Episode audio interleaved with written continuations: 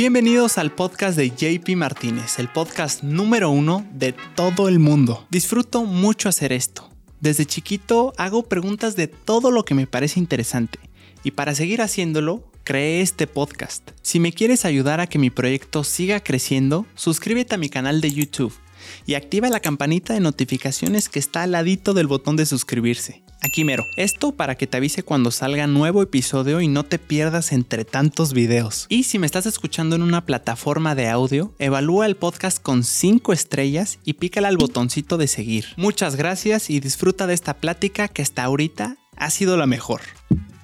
Que corra mi JP. ¡Ay! Acción, bienvenidos chicos y chicas al podcast de JP Martínez, el podcast número uno de todo el mundo. El día de hoy estoy muy feliz porque está aquí el mismísimo capo, el señor Danny Flow. Qué rollo, carnal. Muchas gracias por recibirme y ojalá sea un episodio exótico para la gente. Va a estar muy fregón, hermano. Muchísimas gracias por venir acá. Tú eres de Irapuato. De Irapuato, hermano, 100%. Y veniste para acá. Sí, pues estamos en corto, cerquita. Llevamos meses organizándolo, ¿verdad? O sea, de que. Simón. Intentando cuadrar algo ahí. Sí, a pesar de estar tan cerquitas, yo creo que por fechas o, bueno, al menos de mi parte, este, no había tenido como la oportunidad de decir sobres, me lanzo. Pero esta semana ha sido muy, muy tranquila, entonces, pues se dio. Muchas gracias por estar aquí, hermano. Lo aprecio mucho. Viejo, gracias por recibirme. No, hombre, un placer. Ahorita estamos, bueno, fue una odisea todo esto, ¿no? Sí. Estuvo, estuvo padre. Y algo, algo que me llamó mucho la atención, hermano, es tu... Me dijiste cuando llegaste para acá que, el cafecito es algo esencial para ti, es algo que, no puede faltar. ¿Eres muy consumidor de café o no? no pues no, no en cantidades exorbitantes, pero yo creo que diario sí me echo mi cafecito matutino y si tengo alguna otra actividad fuera de lo normal como ahorita, pues me chingo otro y si se puede otro. O sea, otro cafezón. Yo de repente puedo llegar a, a desayunar así de que a un lugar continental, que me encanta desayunar en, lugares así continentales. No sé aquí si les llaman de la misma forma. Donde vas y compras que chilaquiles y que el huevito con café.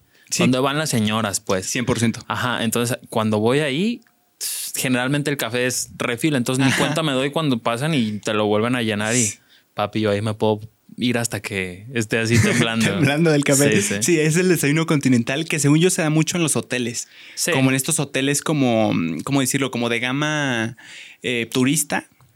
Que es como tu frutita, tu cafecito, tu juguito de naranja y el huevito. Esa es. Y el pan dulce. Me encanta ese desayuno. Sí, es bueno, güey. Hasta en casa. Yo creo que por eso lo eligen. Es como no te puede no gustar. Es, lo básico, ah, pues ¿no? Sí. Realmente nunca he escuchado a nadie decir, oye, el desayuno continental no. No creo, no creo haber escuchado Exacto, güey. No, ni yo.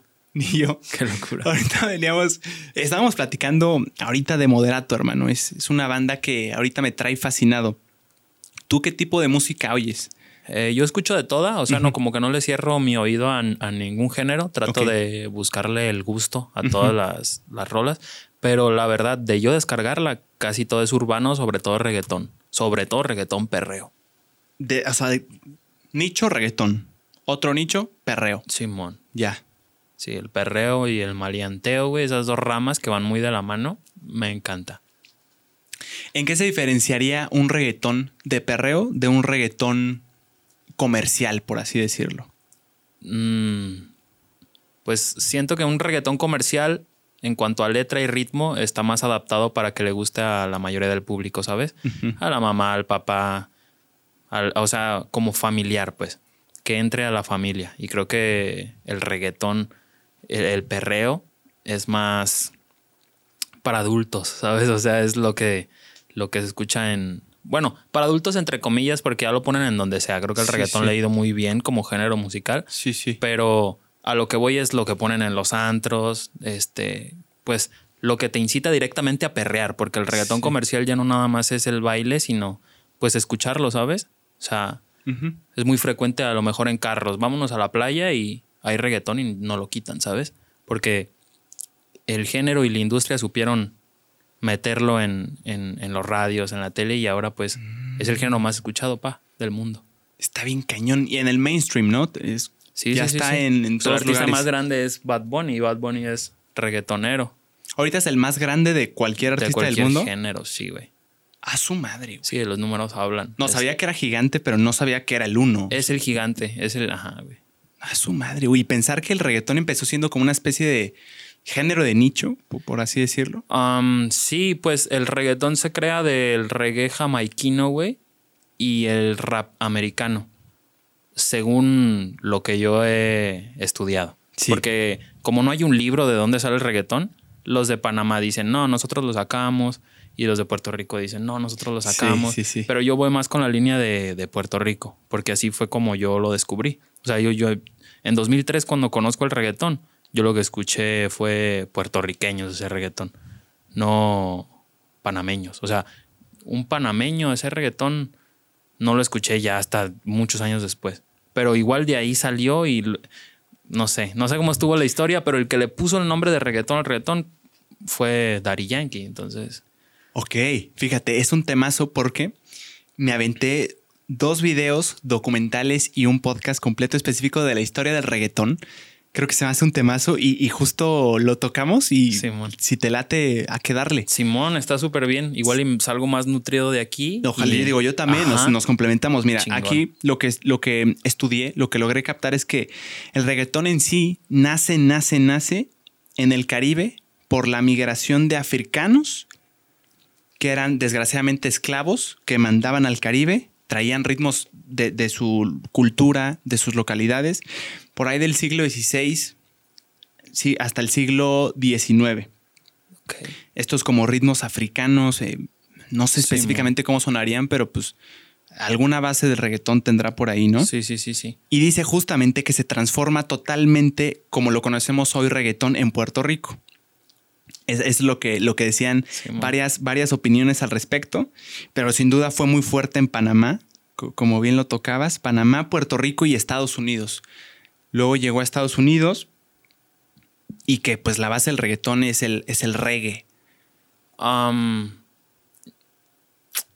Sí, tal vez podría pensar yo un poco distinto. Yo creo que la, la base del reggaetón no es el reggae como tal, sino ya la combinación, ¿me entiendes? O sea, pero definitivamente una raíz eh, es el reggae. O sea, definitivamente, pero no, no es algo que yo diga que sea característico, no. Eh, ¿Cómo es el reggae, hermano? ¿Es, ¿Esto es el de Jamaica? ¿Es, es, ¿Son ritmos jamaiquinos o, o cómo es? Simón, pues del reggae no, no, no te podría hablar mucho porque estaría ya comentando desde la ignorancia, ¿sabes?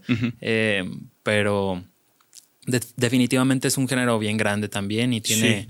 tiene su sector y creo que es un género que ahorita está como dormido, eh, pero puede llegar otra vez a, a A renacer y agarrar popularidad de- en definitiva, güey. Ya. De Panamá es Niga, por ejemplo, era lo que ahorita me acordé. ¿De Panamá? Niga. Ah, no sabía. Ajá. ¿Qué, qué, qué canción se, es quiero. famosísima? Baby, te quiero. wow. Ah, qué chulada. Es de Panamá, ya. Él es de Panamá. Panamá tuvo mucha influencia también, ¿verdad? Sí, sí, sí, definitivamente Panamá, güey, tiene un reggaetón muy de ellos. Mm. Por ejemplo, Niga es bien diferente al resto, incluso en su momento, pues. En su momento no había Nigas. Niga era Niga, ¿me entiendes? Él tenía su reggaetón aparte, que era el romantiqueo. Mm, Niga para mí es el rey del romantiqueo, incluyendo a Puerto Rico, todos lados. O sea, ¿quién hace el, el reggaetón que diga yo, yo hago reggaetón romántico? Es el romantic style, Ya, bro. e- es una Era especie su más, movimiento. Ajá. más como melódico, más. No Era- sé cómo decirlo, como más popero. Más popero, güey. Ajá. Más popero, pero no, güey. Siento que es más popero ahorita el reggaetón este comercial que están Mm, haciendo. Ese era reggaetón de la mata, pero romántico. Ya. Algo muy raro, muy... Obviamente Don Omar hacía Fue buenísimo, Don Omar, ¿eh? eh, con letras románticas y así, pero me Sí, refiero al sonido en general tan como melódico. Sí, sí. Ese es muy de niga y creo que no se ha vuelto a ver. Es, es muy bonito ese del Baby Te Quiero, wow, es una Sí, locura, hermano. Y dice que el reggaetón combina sonidos del rap y del dembow. Simón. El dembow, es, el, es jamaiquino. el- Ajá, güey. El dembow es el ritmo del reggaetón. Ah, ese sería, dirías que es como la, la basecita, la Ajá. El tumpa tumpa, ¿no? tumpa, tumpa. Ese es el dembow, así se le llama. Es el nombre del ritmo del reggaetón. Y el dembow y el rap. El rap será por las rimas, yo creo, que es Um, sí, por, porque se rapea. O sea, sobre el reggaetón se rapea. Ya en el camino, güey, eh, mucha gente empezó a cantar Ah, en los coros o así, Ajá. pero en el reggaetón se rapea. O sea, Mm, originalmente vaya. Eh, me viene a la mente ahorita que dijiste eso.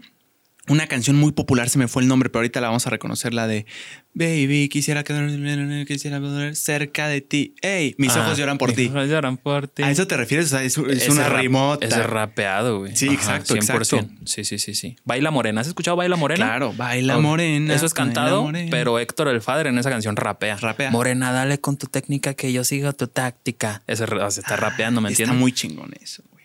Una combinación hermosa, ¿eh? Sí, güey. O sea, sí, el sí, flow sí. del rap con melodía siento que queda. Y con ritmos jamaiquinos y... No, güey, es una mezcla de, de todo el mundo, literal. Sí. Literalmente. ¿Qué más tenemos por aquí? También eh, Colombia es muy importante en el reggaetón. Allá como que se fue eh, después, según esto. Sí, sí, sí. Y eh, se vuelve justo en un punto como que las industrias dicen, wow, aquí hay algo interesante. Entonces intentan hacerlo más blanco, más popero, más comercial, como para traerlo a- al mundo mainstream, al mundo que se pueda distribuir por todos lados y que deje de ser algo como, como localón, ¿no? Y no fue un intento reciente, güey. O sea, Shakira con Alejandro Sanz haciendo reggaetón, por ejemplo, en, en los tiempos antiguos, güey. Sí. Bueno, no antiguos, pues, pero esa canción creo que es 2007, 2004, ahí por esa etapa, o sea, 2000 era, y ya se estaban intentando hacer como que los artistas hicieran reggaetón, güey, ¿sabes? Ya. Porque es, Ay, ¿cómo? es- el ritmo, güey, que no, no puedes dejar de bailar. Entonces es el ritmo más bailable, ¿me entiendes? Porque aparte no necesitas saber bailar, güey. O sea, tú como hombre Sí, sí. realmente te puedes hasta quedar estático, güey. Y la que baila es la morra, güey, ¿sabes? Mm. Entonces como que siento que eso también ayudó mucho porque hay mucho hombre cohibido que a lo mejor dice, verga, yo no sé bailar. Y el reggaetón te brinda esa libertad, güey, de no, no tener que ser eh, un, bailarín, güey, ¿sabes? O sea, un, bailarín güey. profesional. Sí, claro, claro. Solo pues, ajá, te meneas rico y, y ya estás perreando, ya estás bailando reggaetón. Chingón. Chingón. ¿Y, y cuándo? um, A ver, empezamos ya el, comer- el el reggaetón es una joya que domina, es un género que domina la industria musical, es innegable. Pero. ¿cuándo se empezaba a ver los vestigios de que ya iba a empezar a dominar? ¿Qué será por ahí del 2000, 2000 qué, hermano? Ya, ya se empezaba a ver como en las charts globales. Yo creo que desde la gasolina, al ¿Desde menos gasolina? cada año hay un hit Mm. de reggaetón. Pero así como está ahorita, yo creo que Bad Bunny es el culpable directo, güey. Obviamente hay una raíz culpable que es Daddy Yankee, güey. ¿sabes? Pero el culpable realmente de internacionalizar el pedo como está internacionalizado ahorita, güey, es Bad Bunny, güey. Bad Bunny Que lo llevó a y otro el nivel. movimiento Ajá. de reggaetón que él representa, no es como que él solo haga o domine completamente. Eso Sí, pasó sí. con Daddy Yankee, Sí, sí. pero necesitas obviamente de un movimiento, Anuel, este, mucha gente, pues. Sí, claro. Para no, para no ponerle nombres, pero Bad Bunny es el que vende y vende y vende y la industria supo perfeccionar ese producto para, pues, para que fuera un producto para todas las edades, un producto que se pudiera tocar en todos lados y abrirle más puertas a- a- al reggaetón como tal, porque después de Bad Bunny viene a otro, ¿Por qué es tan exitoso Bad Bunny? porque lo supieron hacer un producto exitoso. Él, eh, o sea, él llegó con su creatividad a su... Digamos, él es muy creativo y supo llegar a gente que lo supo explotar. Ese es mi pensar. O sea, ahorita no es el Bad Bunny que salió cuando rompió y, y salió con Arcángel y así. O sea, ahorita ya es algo más, güey. Que no Sí. siento que sea nada más de él. Sí, salió de, de la zona, salió de la cancha, ¿no? Simón. ¿Y para qué, qué crees que tuvo que haber pasado para que sobrepasara esa, ese éxito que ya tenía, pero llevarlo ahora sí a ser el artista Yo creo que hacer número uno del mundo? Sí, yo creo que hacer cosas, güey, que no. que no haría el resto. Mm, Como vestirse de mujer o ese tipo de cosas, ¿sabes? Que es todavía más difícil en el reggaetón, porque el reggaetón, pues al fin de cuentas, es un género machista, güey. Desde las letras, desde cómo se baila, desde dónde se toca. Sí, sí. Entonces, hacer cosas como vestirte de, de mujer o apoyar estos movimientos indirectamente o así, siento que han lo han llevado, lo a, otro han nivel. llevado a otro nivel. Eso entre muchas cosas, pero eso para mí fue un punto clave, güey. ¿Crees que cambia mucho el reggaetón comercial del reggaetón como empezó? 100%. Sí, sí, mucho. ¿Qué es lo que tú ves que dices es muy diferente aquí y aquí? Pues que cambia todo, nomás se queda el dembow, El ritmito. el ritmito. Si acá le quitan lo agresivo del rap, las melodías repetitivas, el rapeo, y le ponen melodías de pop sobre el mismo ritmo, las letras las hacen cantaditas, otro contenido, y pan, sigue siendo reggaetón, porque la base del reggaetón es el dembow, pero es otra cosa, ¿Cuál te gusta más? el viejo. El viejo. El viejo y el actual que se hace como el viejo. Jordan 23 es un artista chileno que me gusta mucho. Es nuevo, está de moda ahorita en Chile, pero hace reggaetón antiguo, güey, se puede decir. Es nuevo porque acaba de salir, pero los ritmos se escuchan sólidos, güey. Entonces, para mí, que yo ya tengo casi 27 años. Yo ya estaba como en esta etapa de, nah, el reggaetón de antes es mejor, ya sabes, ¿no? Ya como abuelo, güey. Como nostálgico. Pero de repente llegan unos morros nuevos, más jóvenes que yo, y hacen el reggaetón de antes. Y me reviven y digo, ok, no estoy tan viejo, me gusta Jordan 23. Me gusta Chris MJ. Que por ejemplo, Chris MJ, el que canta la de Una Noche en Medellín, es- ese reggaetón es antiguo, güey. Pero es nueva la canción. Pero los sonidos, ese sonido es antiguo, güey. ¿Qué sería más, más rápido, más lento que el comercial? ¿O qué es lo que dices? Las melodías. Mm. Las melodías y la interpretación. Por ejemplo, Chris MJ canta, güey. Él, él tiene esto que pues canta, pero sobre una base de reggaetón vieja, pues, como básica. Básica en el sentido de, de, ¿De ritmos? de ritmos, güey. Mm. Simón. No de calidad, sino de ritmos. Reggaetoneros de la vieja escuela, hermano, ¿quiénes serían? Soy ignorante en el tema. O sea, los pioneros, pioneros, pioneros. Se tiene que hablar de Daddy Yankee con la gasolina y todo lo que hizo poquito después y poquito antes de la gasolina. Sí. Héctor el Father, si él siguiera vige- vigente, para mí sería. Para mí él tendría el trono del rey del, del reggaetón. Um, Tito el Bambino, Héctor y Tito cuando eran dúo. Ivy Queen, la reina del reggaetón. Este. Alexis y Fido, los reyes del perreo. Creo que hay mucha gente, güey. Yo creo que todos de en esa época el que estaba sonando era porque tenía unos huevotes, güey. O sea, en ese momento no había radio para el reggaetón, no había televisión para el Mm. reggaetón. Entonces el hecho de que estuvieran sonando en la calle, pues era que estaban haciendo algo más que buena música. ¿Por qué no les daban espacio en la, en la tele, en la radio? ¿Eran sus letras? eh, Eran sus letras. ¿Muy escandalosas para la época o qué? Muy parecido al- a lo que fue el rap en inglés. Eh, pues letras de calle, ¿me entiendes? Acá a lo mejor en el reggaetón lo que se copió del rap fue eso, hablar de pistolas y o sea, era un contenido muy similar o igual al del rap, pero acá como era algo bailable, güey, pues también hablaban de, de mujeres, cosa que también en el rap se veía, Sí. pero o se ve, pero es más difícil como de pues eso no se baila, aunque estés hablando de, de morras no se baila. Y el 100%. reggaetón trae un ritmo perreo, te habla de morras, pues Es cierto, el rap no se baila, güey. no, no, no. el no se baila en lo absoluto. Lo Y el reggaetón mezcló como este estilo de letras como gángster, Simón. de, de- del rap americano y, además lo puedes bailar. Es Ajá. como una combinación perfecta, ¿no? Sí, sí, sí, sí. Y, y al principio no les daban espacio en, en- en el mainstream, en el mundo de la tele, en el radio, no, no los querían No hasta la gasolina. hasta la gasolina. Y fue difícil.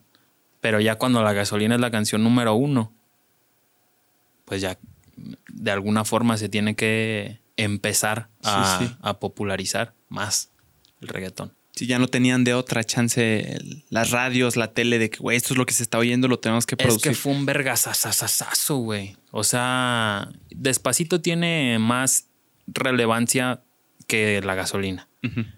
Pero la gasolina tiene una esencia, güey, de que salió de la calle, o sea, ya se tenía que voltear a ver. Entonces el hecho de cerrarle la puerta yo creo que ya era hasta contraproducente de lo fuerte que fue la gasolina y el disco de la gasolina, que fue Barrio Fino. O sea, fue demasiado grande, güey, para lo que era el reggaetón. ¿Por qué fue tan exitoso la gasolina? Porque, güey, tenía. Es una hermosura la es que canción. está, es una está- chulada, está- güey. Güey, tú escuchas el disco de Barrio Fino completo y la gasolina tiene algo diferente, güey. Mm. O sea, analizándolo desde el punto de vista de que, ok, no fue un éxito, vamos a escucharlos todas por igual. La gasolina tiene un BPM sólido, güey. El ritmo está sólido.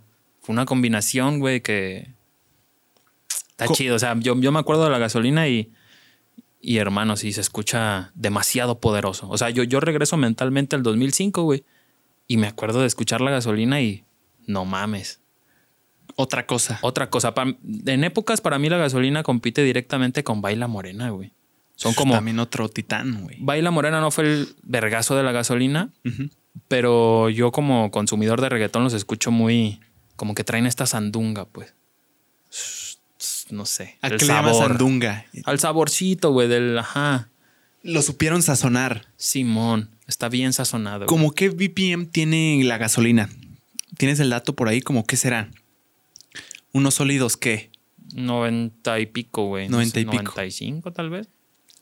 Me interesa analizar eso, hermano. El- me aventé una película que se llama Música, Amigos y Fiesta, que es de DJs, y explican en una breve parte como, como, cómo el DJ puede ir estudiando el comportamiento de la gente eh, en base a BPMs. Entre más va avanzando la fiesta, más BPMs. Eh, sí, entre más BPMs sería más, como más, eh, más acelerado. Simón. Eh, 90 y ¿cuánto me dijiste de la gasolina? 90 y pico, no sé. Es, es algo término medio, es lentón, es rápido. Yo creo que, bueno, en sí el reggaetón está más o menos por esas, pero en su momento, pues, hablo de en su momento, como que en- fue una mezcla del BPM, de las melodías, de la solidez, güey, porque tiene un máster muy sólido, güey. El máster, pues, es ya cuando el productor te la entrega, como que el punch que le da a cada tamborazo, el punch Sí, que le sí. da a la melodía o lo, lo gruesa que se escuche. Entonces, como que siento que fue una combinación brutal. ¿Sabes qué, qué canción también siento que tiene algo parecido? La de Yo Voy, de Daddy Yankee con... Y yo voy, voy, Ajá. voy. Ay, güey, qué canción tan Pero esa canción tiene cachitos nada más, porque generalmente es romántica. Pero donde entra Daddy Yankee, cambia de ritmo y se, se torna agresiva. Y la gasolina es toda así, toda agresiva. Esa No. de Yo voy, voy también es una joya, güey. Es Estás joya. trayendo joyitas a la mesa. Güey, es una chulada esa canción. Sí, esa me gusta mucho precisamente por el cambio que no, se, no, no, no es muy común en el reggaetón. O sea, pues casi Transición, siempre. pum. Sí, tiene una transición de romántico a agresivo. Ya. Donde Daddy Yankee dice, hey, motivando palayal, palayal. Ahí cambia el bajo, cambia todo, güey. Ya.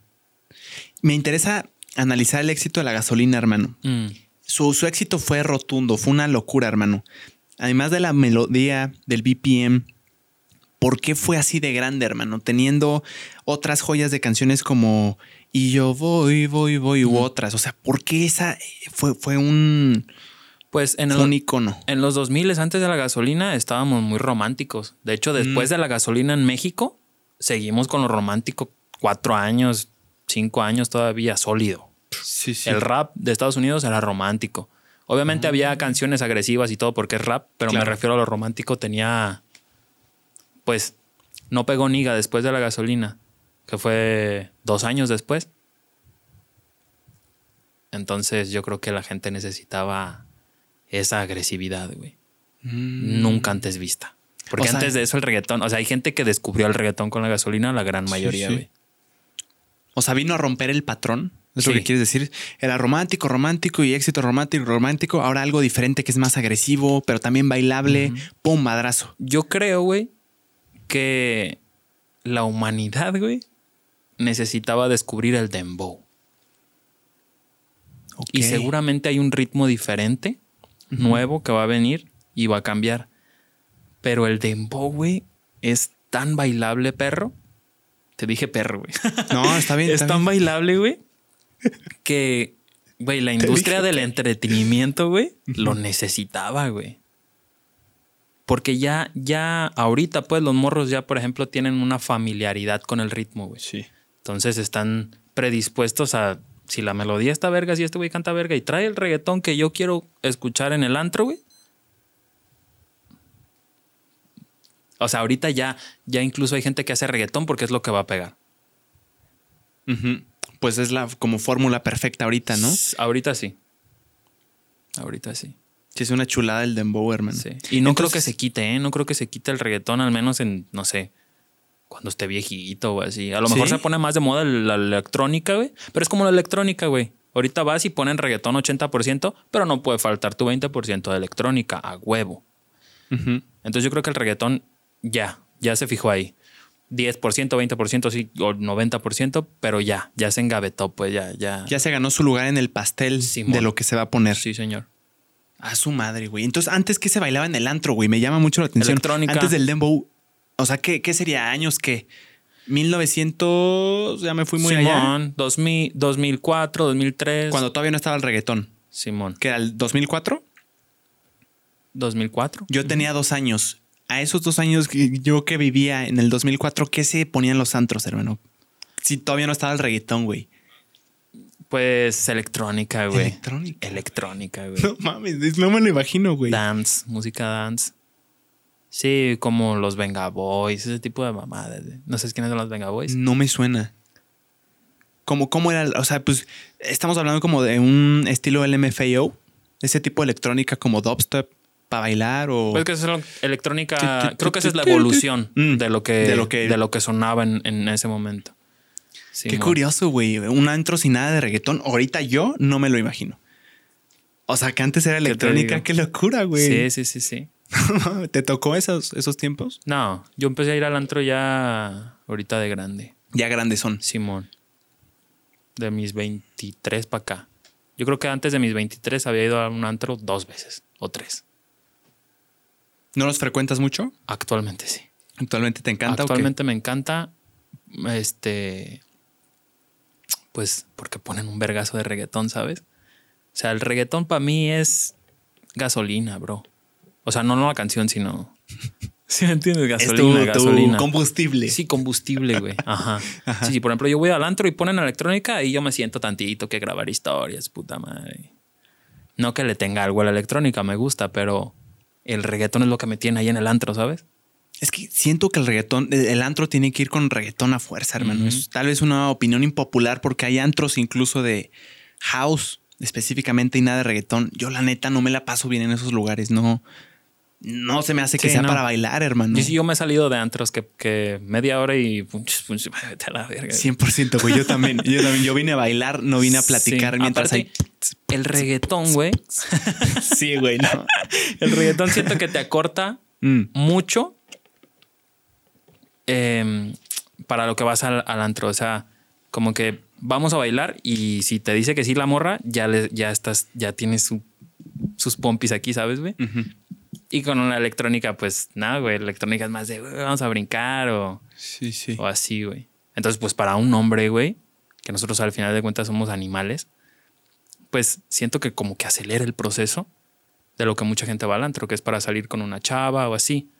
Entonces, también creo que es parte de. Es un tema interesante, hermano. El, ¿Crees que el reggaetón tenga que ir siempre de la mano del machismo? Es, es algo No, no necesario, pero sí característico. Pues ahí están, era lo que te decía de Niga. Niga no, en sus canciones generalmente son así de amor. Y no, no, no Mm. siento que sea necesario, güey. Pero, por ejemplo, si ponen Te quiero en el antro, ok, te dejas de perrear y te pones a, cantar- a cantar la canción. Y la cantas así con la morra que estés y todo. Sí. No, no, no, es- no es un tema precisamente para perrear. No, no sirve mucho para perrear. Pero es un tema que te mueve, tiene letra Y se canta a todo pulmón. y se canta a todo pulmón. Pero porque ese es un hitazo, ese es un, como un tema aparte. ¿Qué otra canción de reggaetón romántico hay? O sea, pues la de mis ojos lloran por hay ti, muchas, ¿no? hay muchas, pero me refiero a, a hitazos así como Mis ojos lloran por ti. Yo creo que la que le sigue es Te quiero. Sí, así ya. romántica. Tu príncipe podría ser, pero esa, esa tiene agresividad en la base, güey. Esa no es romántica, romántica. La de tu príncipe. Era mi novia y yo tu príncipe. ¿Sí la topas? Creo que De- sí. De Daddy Yankee. Creo que sí. Ajá, la cantan los mismos que la de Yo Voy. Ajá. Son los mismos. Entonces, reggaetón así romanticote, güey. Este sirve, pero no para el perreo. güey. O sea, ¿no crees que tenga que, que, que, que siempre el reggaetón tenga que ser necesariamente No. machista, que sus letras hablen eh, de mujeres y, y No siento que sea una necesidad, pero siento que es lo que tiene el reggaetón rompiendo, güey. ¿Por qué? Pues en México, específicamente, pues porque somos machistas, güey. Obviamente nos gusta por cultura lo que el reggaetón representa, güey. ¿Qué es? Pues el machismo, güey, de cierta forma, pero consensuado, güey. No, entonces no sería machismo, ¿no? Siento que sí. Siento que hay mujeres que practican el machismo sin darse cuenta. Hay mujeres que practican el machismo sabiendo lo que es y diciendo, pues esto me gusta a mí, güey. A mí sí me gusta que un hombre me domine. A mí sí me gusta quedarme a limpiar en la casa. A mí me gusta que me mantengan. A mí me gusta el perreo. Y no todo es un gris o blanco. O sea, a lo mejor la morra es súper independiente, güey no le gusta que un hombre la domine, güey, pero le gusta el perreo con un vato. Está el otro lado que es el yo perreo sola, Bad Bunny. Ahí es una de las razones, ¿me entiendes? Sí. Líricamente, güey, se impregna a las nuevas culturas, güey. A las nuevas formas de A las pensar. nuevas formas de pensar. Y sigue siendo exitoso. Y sigue siendo exitoso, güey. Mm. Porque ahí defiende el reggaetón, defiende el perreo, pero te cuenta la historia de una morra que nomás quiere perrear ella con sus amigas. Ya. Entonces, como que. Buen ejemplo, ¿eh? Me, me gustó. Simón. Pero el machismo no siempre es malo, viejo, según mi opinión. Ajá. O sea, mientras estén de acuerdo las personas, güey. Para mí el machismo es una cultura muy exitosa, güey. Siempre y cuando estén de acuerdo, ¿me entiendes? Esa es mi percepción. Ya, yo soy ignorante en ese tema. Yo creo que ahí lo que tendríamos que definir es cómo, cómo estás viendo tú el machismo, ¿no? O sea, ¿qué entiendes por, por machismo? Yo creo que ahí partiría todo, ¿no? El origen de. El, Simón. ¿Cómo qué es machismo? Es. eh, no sé, yo, yo ni siquiera sé definirlo. Sí, es, yo es tampoco- algo complejo. Sí, yo no, no, no es que yo sea experto o algo así. Yo te hablo, pues, de. Estamos hablando del reggaetón y ese Y de tu punto de vista. y de mi punto de vista personal. Pero, pues mientras la gente quiera, que haga lo que quiera. O sea, mientras la gente quiera hacer algo que no afecte al resto, en términos generales, pues que hagan lo que quieran. Ya. Y ahorita es una locura el reggaetón, ¿eh? Sí. Por ahí vi unos datos en el 2019, mi Dani. No sé, no sé si tú sabías, pero las ventas en streaming de todos los géneros musicales en el 2019, en todo el año fueron de 8.900 millones de dólares. Las ventas de música en stream. Y de ahí el 34% le perteneció al reggaetón slash ritmos latinos. O sea, 3 mil millones de dólares. Es una verdadera locura, güey. Lo, lo que se ha convertido el, el género es mundial, güey. Es, es, es una locura. Sí, sí, sí. es un- creo que con ese porcentaje, un porcentaje muy similar, ganó AMLO, güey. Con el 34. Creo que fue 40 y pico. O sea, pero a lo mejor 30 y pico no, no, no suena muy fuerte, pero es que el Uf. resto está dividido en todos los demás géneros, ¿sabes? Ah, ajá. Exacto, exacto. Tú No. dirías, güey, 34, entonces el rock debe tener un 60. No, no, no, no es así. No es así. Chance es un 10, 10, 10, 10, 10. Chance. Ya. Ajá, sí. Sí, sí, es cierto. No güey. creo que haya otro 34% en la No lista. lo creo. No, no lo creo. Porque si no sería más como un empató con no sé qué género. Simón, No, es, es, es evidente que está dominando el mercado, hermano. Es qué chingón. qué chingón. Y qué fregón que, que te dediques al, al reggaetón, hermano. Qué, qué orgullo. Sí, gracias, viejo. Reggaetón mexicano. Reggaetón mexa 100%. ¿Te gusta Me encanta. cantarlo? Sí, me encanta y me gusta mucho mantener esa esencia mexicana en el reggaetón. Creo que todos los que estamos haciendo reggaetón en México buscamos eso, como mantener la esencia mexicana. Pero no, no te creas, no te creas porque hay muchos que cantan como de Puerto Rico. ¿Cómo sería esa esencia mexicana del reggaetón? ¿Qué es lo característico? Am, pues utilizar el lenguaje de aquí, Mm. el acento de aquí, no querer cantar como como extranjeros. Con otro acento. Yo creo que Colombia por eso le fue bien verga, güey. Porque Colombia hizo reggaetón colombiano, güey, ¿sabes? Mm. O sea, Kevin Roldán no se parece en nada, güey, a cantantes de, de PR, güey. ni J Balvin, ni Ryan Castro. O sea, y creo que en México también es un poquito lo que nos ha hecho falta, güey, que hay muchos artistas o mucha gente que quiere cantar y lo hace copiado de Puerto Rico. ¿Qué es lo que funciona? ¿Qué es lo que funciona? Yo creo que es lo que inspira. De hecho, Tego Calderón dijo, si tú quieres hacer reggaetón, no... O sea, trata de no escuchar reggaetón. Escucha otros géneros para cuando hagas el reggaetón, lo machuques bien, porque si no te vas a escuchar copiado. Ya. Que sería, ¿no crees que sería normal que al principio empieces a copiar algo? Claro, yo al principio. Basarte en algo totalmente para después ir, ir encontrando tu voz propia. Yo creo que todos así somos en todo, güey. Somos seres humanos. De algún lugar nos tenemos que inspirar, copiar. El pedo es como. Hay gente, por, antes de seguir, hay gente que me compara a mí, por ejemplo, con voces clásicas del reggaetón. Que dice, ah, no mames, ese güey le copia a este. Y yo digo, yo trato de no copiarle, pero tienes razón, este güey, pues eh, yo sigo este, a estos artistas, ¿sabes? Entonces a lo mm. mejor y sí, y tengo algo inspiracional ahí, pero como quiera, yo digo que no puede ser copiado porque me enfoco mucho en mantener mi esencia mexicana. Entonces a lo mejor aunque esté cantando en su tono, a lo mejor aunque en alguna canción se parezca el flow, pues yo estoy cantando mexicano, entonces a lo mejor es mi diferencia, ¿sabes? Y poco a poco, supongo que la tirada es ir de todos, ¿no? Ir desprendiéndote de y encontrar tu, tu voz que ya digas, ah, que ya te puedan comparar a ti como, como estilo. Ah, este está cantando como el buen Danny Flow. Simón. Sí, sí, la idea pues es sonar 100% original. Creo que eso es lo que, lo que más nos gusta a nosotros como artistas este, llegar a la originalidad, porque pues la música es una representación de quién tú eres, entonces al sonar original, pues mucho más vergas, ¿no? Mucho más presumible, mucho más de orgullo. Te da esta identidad. Simón, identidad. Mira, ni por ahí oí que el reggaetón en sus orígenes también empezó fungiendo una parte como de protesta social.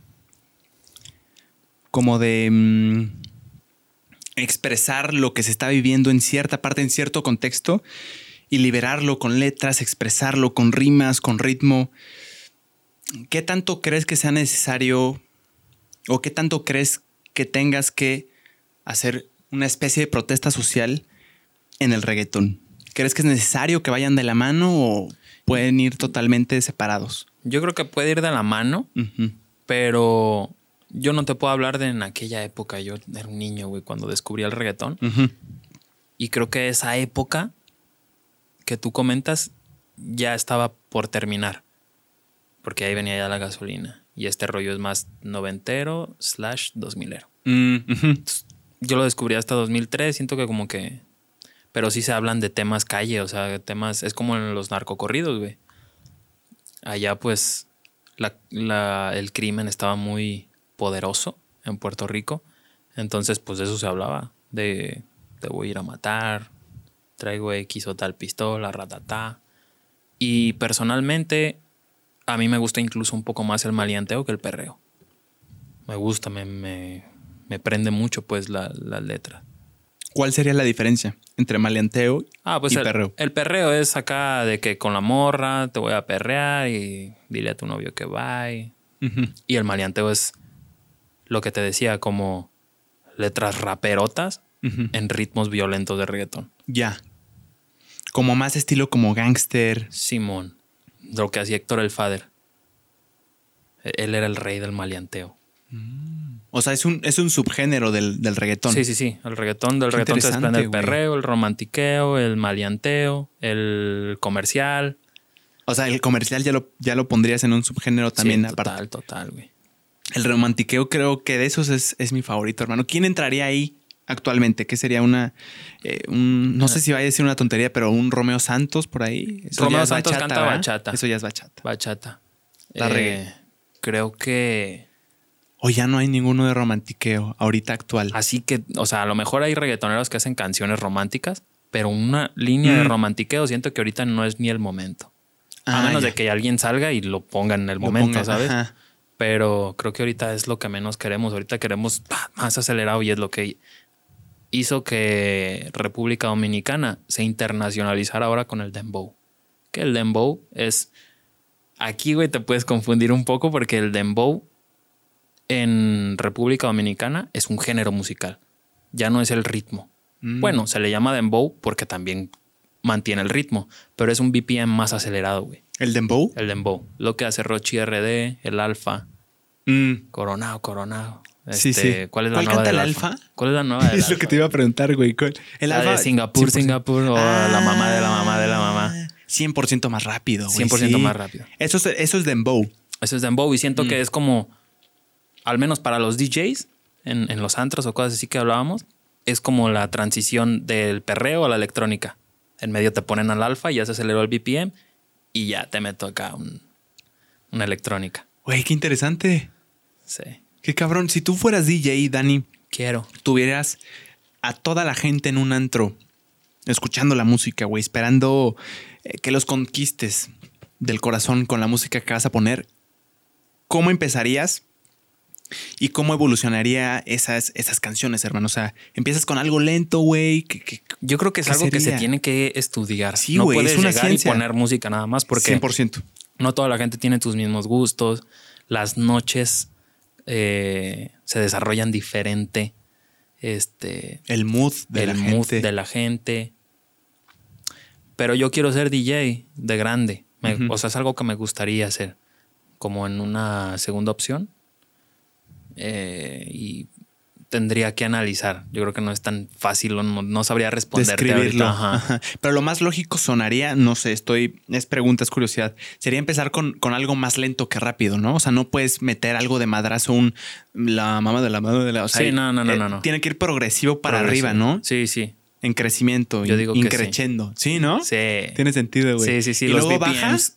Um, sí, al final. ¿Bajará? Al final. Yo cuando me voy de los antros ya está sonando Luis Miguel o, No mames, o claro, güey. Rebelde. Sí, 100%. Ya cuando empiezan las viejitas así clásicas, ya van a cerrar. Sí, güey, sí es cierto. pero, pero, ajá, güey. Güey, es una ciencia bien interesante esa, ¿eh? Sí, ¿no? ¿Cómo, cómo manejar a las masas con, con la música, güey?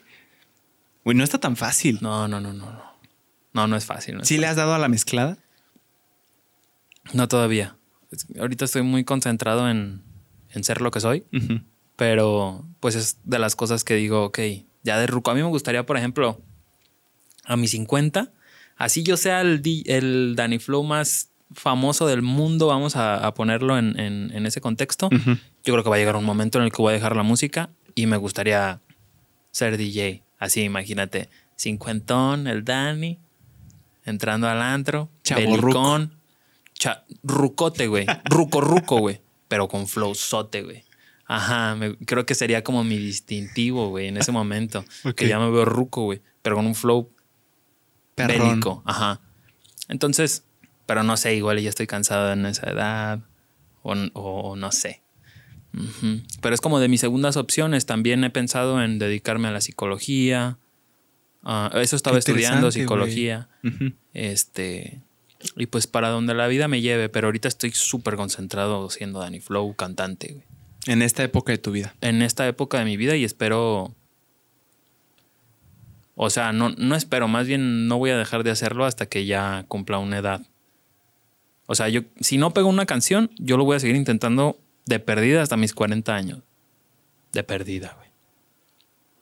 Qué chingón, hermano. Qué buena forma de pensar. ¿Qué tan difícil crees que es que te pegue una canción cabrón? Es difícil. En el reggaetón. güey. E- e- Es difícil y sobre todo en México. Pero no quiero utilizar eso como limitante, solo como que siento que es una realidad, pues. Pero a la vez me motiva, porque si nadie lo ha hecho, no, al, no a los niveles a los que, en los que yo estoy pensando, pues yo lo puedo hacer. O sea, se me hace bastante curioso, un poco ilógico, que yo me, me haya hecho viral haciendo lo, lo del freestyle y eso, y no con el reggaetón, porque en el freestyle pues yo me paro y lo dije y ya lo dije. Y el reggaetón a mí me gusta mucho meterme en la producción, en el máster, la parte creativa. O sea, realmente es lo que me llena. Lo otro estaba jugando, ¿sabes? Entonces, pues es a veces hasta frustrante para mí no poder llegar más arriba, acá donde realmente lo estoy esforzando, donde es mi pasión, es lo que me mueve, mi sueño, etcétera, etcétera. Y acá si ahorita yo el fin de semana bajo a la plaza otra vez y digo una babosada, otra vez me voy viral, güey, pero eso, eso me frena en mi sueño, pues. O sea, porque mi sueño es ser reggaetonero, pararme en un lugar y que la gente cante conmigo. No hacer una Red Bull o una FMS, que obviamente me emociona también hacerlo porque me gusta mucho el cariño de la gente. Entonces yo siempre he dicho, sé lo que la gente quiere, quiera que tú seas. A veces he pensado y digo, verga, a lo mejor quieren que yo sea freestyler, güey. A lo mejor y no me tocaba ser reggaetonero y me tocaba ser freestyler. Y si le echo ganas, puedo competir con los que están ahí. No demeritando el trabajo de ellos, sino más bien analizando cómo es potencial. que mi potencial, cómo me fui viral, el hecho de que soy diferente, como que soy una cosa aparte del movimiento y eso en el movimiento se vería agridulce, estaría chingón. Y eso me emociona y he pensado en hacerlo por la gente, güey. Porque a fin de cuentas, el destino final es el cariño de la gente. Eso es como, ok, voy a ir a un evento, voy a ir a un concierto, voy a cantar todas mis canciones, ta, ta, ta, ta. Ya lo hice como reggaetonero, la gente me aplaudió, ese es el objetivo, güey. ¿Sabes? El cariño de las personas, el hecho de tomarme fotos con la gente, que me ubiquen. Eso es como el, la meta. Pero sí es mi sueño el hecho de ser cantante, reggaetonero sobre todo. Entonces como que trato de seguir en esa línea para cumplir mi sueño. Yo como que siento que si me aferro, lo cumplo. Entonces, a veces me, ah, me ganan las ganas y voy y batallo al parque. O así porque incluso le agarré gusto al freestyle, ¿sabes? Pero quiero respetar mi sueño, pues.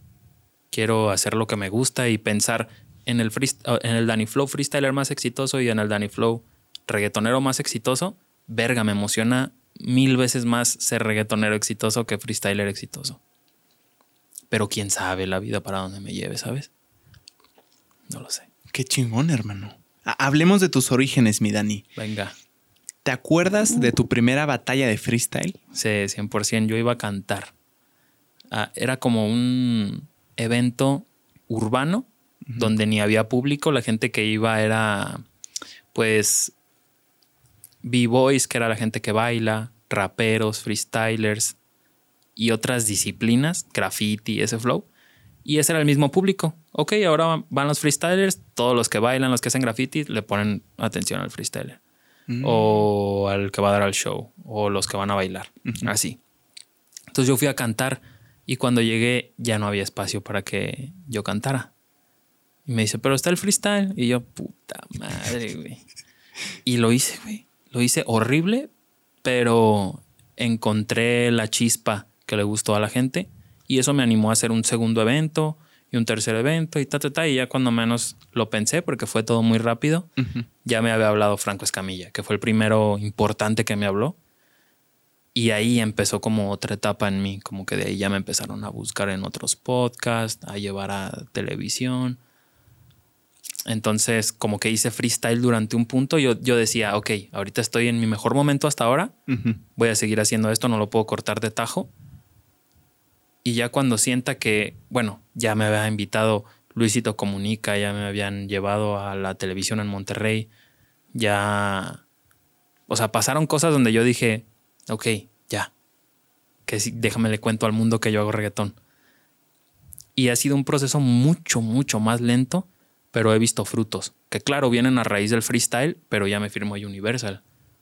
Y es por la música, no por el freestyle. Entonces, a gente, muchas gracias a gente que, le interesa la música, vio algo en mí. Entonces, ahí ya no estoy en el 0%, güey. Ahí, güey, ya di un gran paso. Solo que como acá fui muy viral, güey,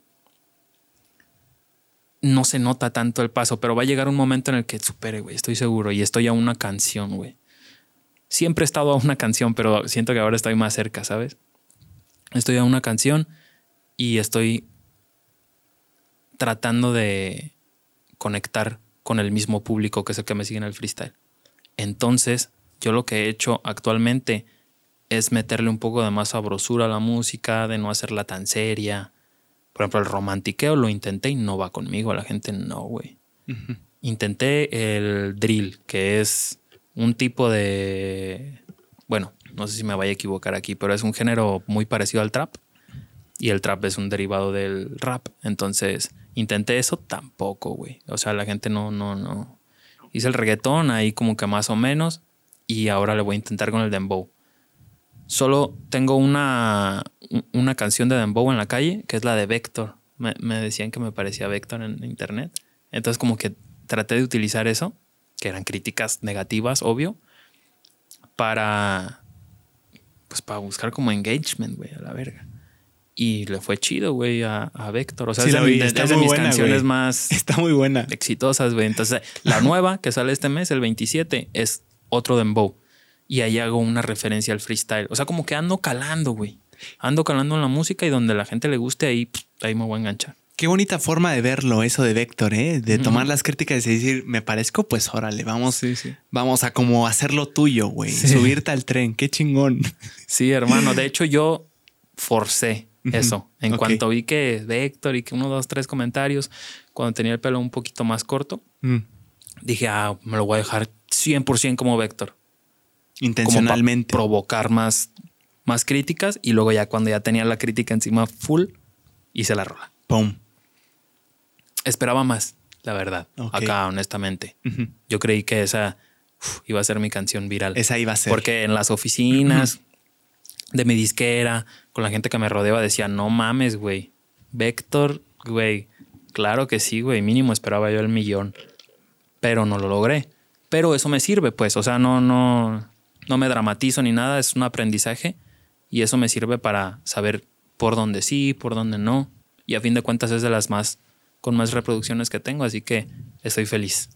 Felicidades, hermano. Gracias, y, eso del peinado, ahorita que lo dices, güey, 100%. Si Sí. tuvieras un peinado totalmente diferente, que no involucrara el fleco caído como Vector, yo creo que no, no, no te me afigurarías a Vector, hermano. 100% es el peinado, yo Sí, creo. Sí, sí, sí. No, yo cuando me Y se te ve viral- bien, ¿eh? O sea, se te ve muy Gracias, fresco, hermano. La neta es que mi pelo es muy rebelde, güey. Mm, Entonces, este corte es el corte que yo tenía de, pues, de niño, ¿sabes? Noventero, el que le hacían a todos. sí.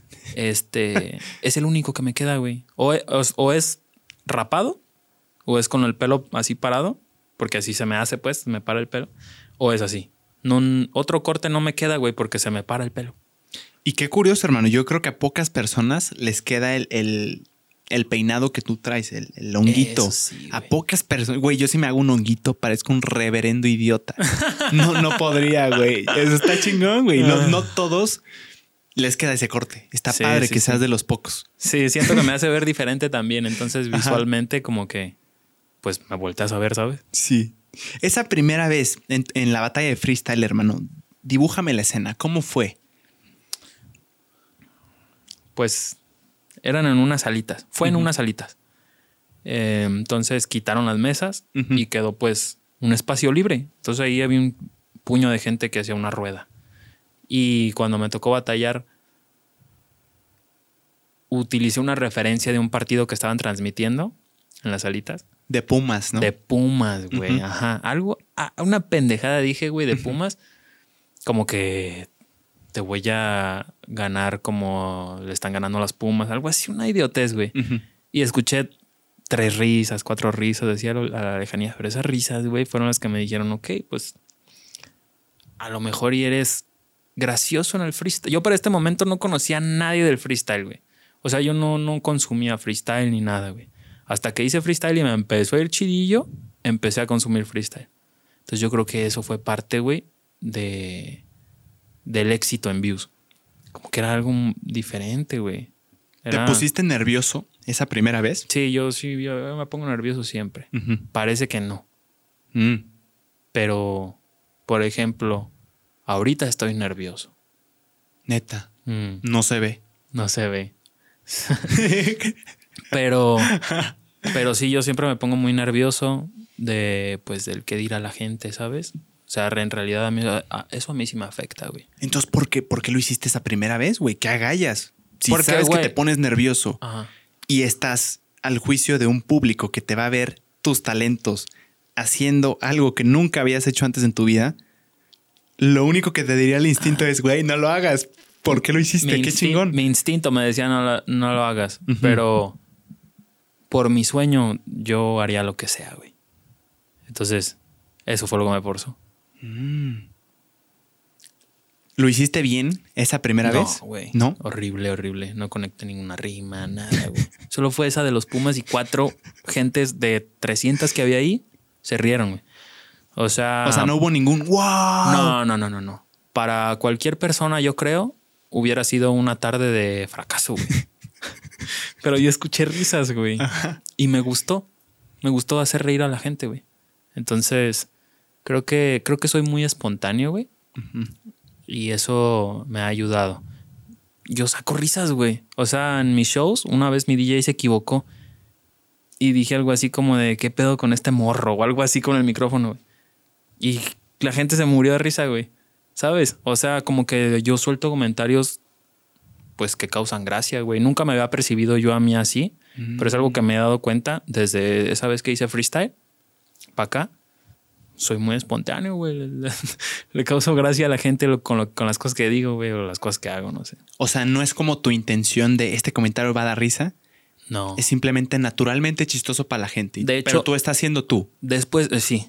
Después de mis, de mis primeros videos virales, me daba mucho miedo ir a la plaza porque sentía que la gente estaba esperando algo de mí y yo no sabía qué decir, güey. Soy tan espontáneo que me sorprendo a mí mismo, ¿sabes, güey? O sea, no, no, no. Yo decía, verga, a lo mejor ya no me sale nada gracioso, güey. Y valió verga. Es- por eso es que no me reía en los videos. Hay muchos comentarios que dicen, güey, ¿cómo le haces para aguantarte la risa? Güey, es que a mí no me dio risa en ese momento, ¿sabes? En ese momento, pues, estaba intentando hacer freestyle, güey. Pero me salió gracioso. Wow, güey. Ajá. Qué cabrón. Entonces también eso me afecta, güey, porque de repente me habla Luisito Comunica hacer un podcast con Bert y no soy gracioso, güey. ¿Sabes? No soy gracioso.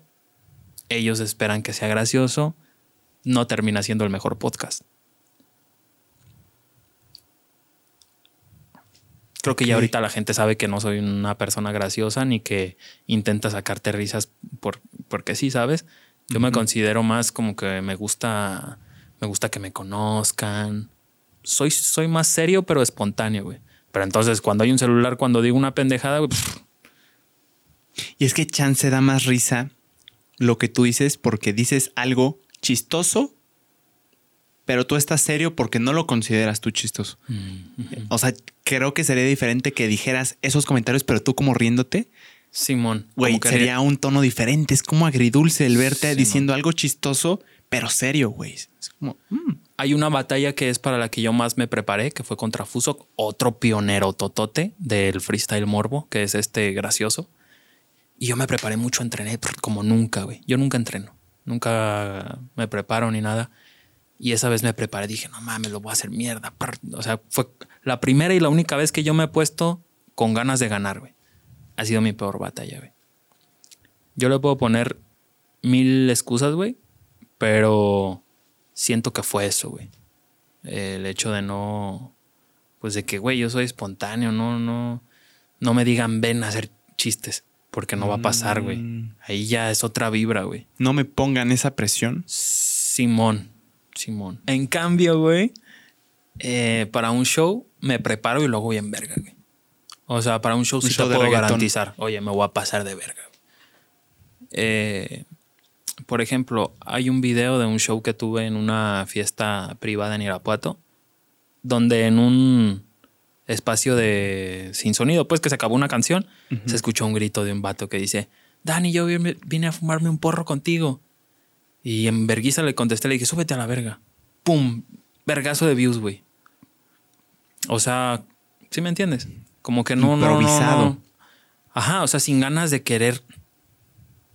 O sea, yo voy a cantar vergas, pues que no se saben mis canciones, pero que vean que, que voy a hacer un show perro. Pero lo espontáneo me sale de repente y creo que eso me ha ayudado y a la vez me afecta un poco. Porque lo espontáneo es espontáneo, no es de pues, prepárate para causar gracia o para hacer reír a la gente. Yo creo que eso lo puede hacer un comediante. Pero pues lo mío no es. La comedia escrita, La comedia. estructurada. Aparte, creo que es que ni es comedia lo que yo digo, son pendejadas, güey, en el freestyle. Son pendejadas, son idioteces, güey. Son, o sea, son idioteces. Que dan risa. Que dan risa, güey. Que dan risa. Está padre ese talento, güey. Está padre Me ese gustaría talento, tenerlo. Qué chingón, güey. Simón. ¿Por qué dejas de hacer batallas de freestyle, hermano, de rapear con el éxito, fama y viralidad que tenías, güey? Para muchos podría ser algo que deseas y deseas seguirlo y llevarlo a otro nivel. ¿Por qué decides dejarlo? Porque yo lo que quiero, mi sueño es ser cantante, güey. Entonces voy detrás de mis sueños. Obviamente te digo, el freestyle, no soy freestyler. O sea, fui un cantante que hizo freestyle. Y creo que es algo que nunca voy a dejar de hacer, que a lo mejor en un punto me entra la competitividad, güey. Y voy y lo hago y regreso y ya me dedico al freestyle. Pues, o sea, yo no tengo como un plan de vida, güey. Más que, pues, ver cómo fluye, güey.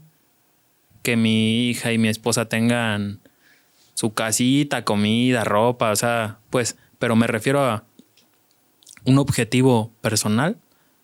Quisiera ser cantante, pero si no, pues lo que la gente quiera que sea. O sea, creo que me encantaría ser cantante, pero un poquito más me gustaría ser figura pública. O sea, que a lo mejor si no me dedico a la cantada o el freestyle con la finalidad de ser figura pública. El cariño de la gente, güey, me encanta. O sea, tu tirada es ser reconocido. Ser reconocido. Mi sueño sería ser cantante. Ahora Si si se hago puede, las dos, güey, exacto. no mames. Mm. Qué, qué chingón, güey. O sea, es una forma interesante de verlo. Sí. El, me gustaría por aquí. Si no sale, igual tengo esto. Pero mi objetivo final es ser reconocido, se yo, podría decir. Yo siento que soy el Carlos Vela del freestyle. Carlos Vela no le gusta mucho el fútbol, pero es una verga, güey, en el fútbol. Y se dedica a eso. Ha dicho que le gusta más el básquet, pero quién sabe si en el básquet tuviera el éxito o pudiera ser llamado el mejor jugador de México, como lo es llamado ahorita. Por ejemplo, por sus huevos no va al mundial. No me convoques, aunque soy el mejor de México. No quiso ir. el No quiso ir. No mames. A su madre. No, no sabía eso. Y el mundial pasado le- se le tuvo que rogar machín, güey. Wow, güey. Entonces yo, yo, yo siento que, que soy así. Pero a mí no me disgusta el freestyle. Solo como a mí me gusta prepararme para ofrecerle a la gente algo, sea lo que sea. Y el freestyle es todo lo contrario, güey. O sea, puedes bajar al escena- a la plaza o subirte a un escenario y no conectar nada, güey. En cambio, pues de la otra forma, güey, te pueden no ir bien, no hacer conexión con la gente, se desconectó tal cosa, el DJ tuvo una mala noche. Pero lo tuyo, lo tuyo, que es interpretar tus canciones, güey. Eso yo lo hago. O sea, yo, me, yo ensayo diario para eso, güey. Porque me gusta y ensayaba desde antes de tener shows. Porque me gusta, siempre soñé en dar shows. Creo que es la representación de mi sueño, güey. O sea, Ser un showman. ser un showman. Y lo fui en el freestyle. Ujú, Pero 100%. me gustaría también hacerlo en la música. Quiero tener una canción pegada, viejo. Lo vas a lograr, hermano. Con Sí, esa mentalidad y. Esta mentalidad me gusta mucho de solo falta una. Y una.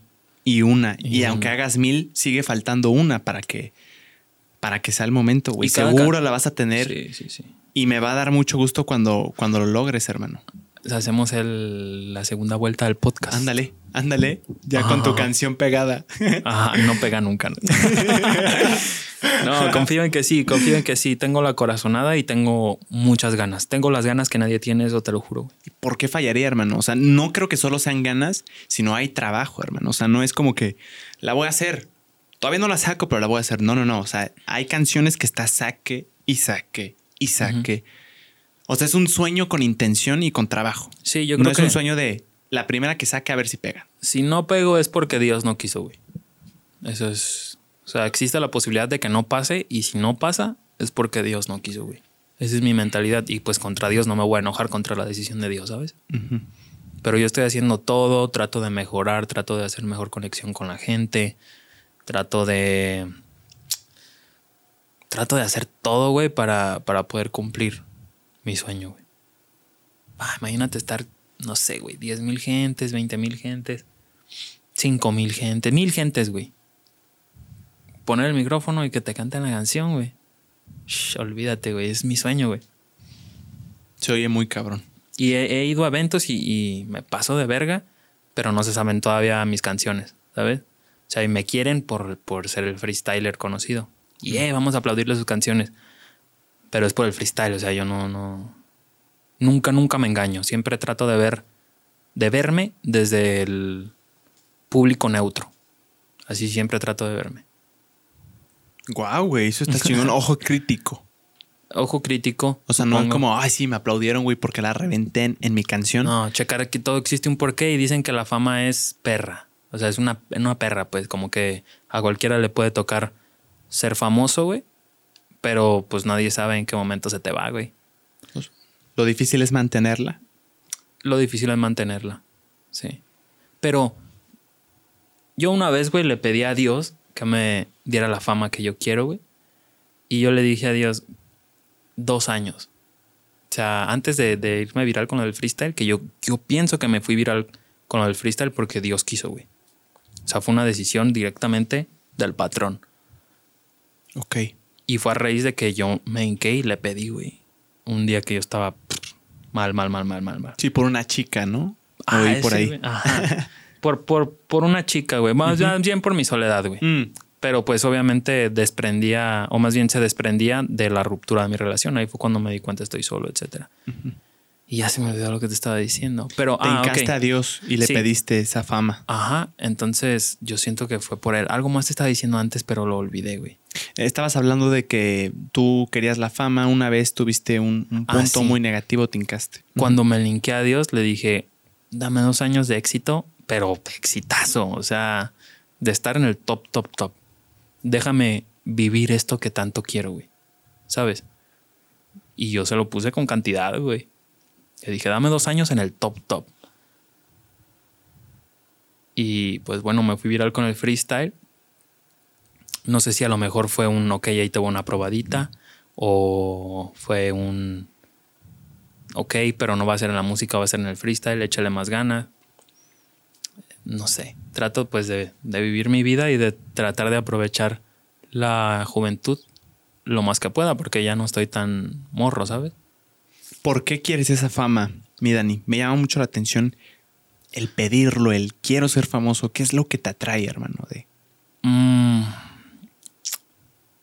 Lo dije en un podcast ya. eh, creo que la psicología, lo poco que estudié de la psicología, me, me hizo notar esto que te voy a decir. Y es que siento que a mí me hizo falta un poco de atención de morro. O sea, de atención de mis, de mis papás como tal, pues. O sea, como eran muy jóvenes, pues trabajaban y me encargaban aquí, me encargaban allá. Nunca me sentí como parte de una familia sólida, güey. Con familia me refiero a mis papás. pues. unido. Ajá. Ujú. Como que no llegué a una buena edad, pero gracias a Dios me decidieron tener. Entonces, pues son como pros y contras. Pero no, o sea, no todo bien con mis papás. O sea, yo les agradezco que hayan trabajado por mí y por ellos. Y, y, o sea, todo bien. Pero creo que mi deseo de ser escuchado por las demás personas viene de esa, pues, soledad que a lo mejor sentí inconscientemente en, en- en- durante mi infancia, güey. Que tú sabes que los adultos son niños grandotes, güey.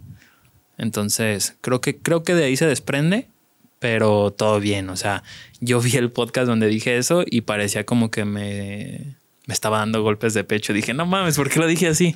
Pero, o sea, solo es la respuesta a la pregunta, ¿sabes? A mí me suena lógico, hermano. Yo creo que eh, el hecho de estar en la cámara es buscar de alguna forma atención, hermano. No creo que en lo absoluto sea malo.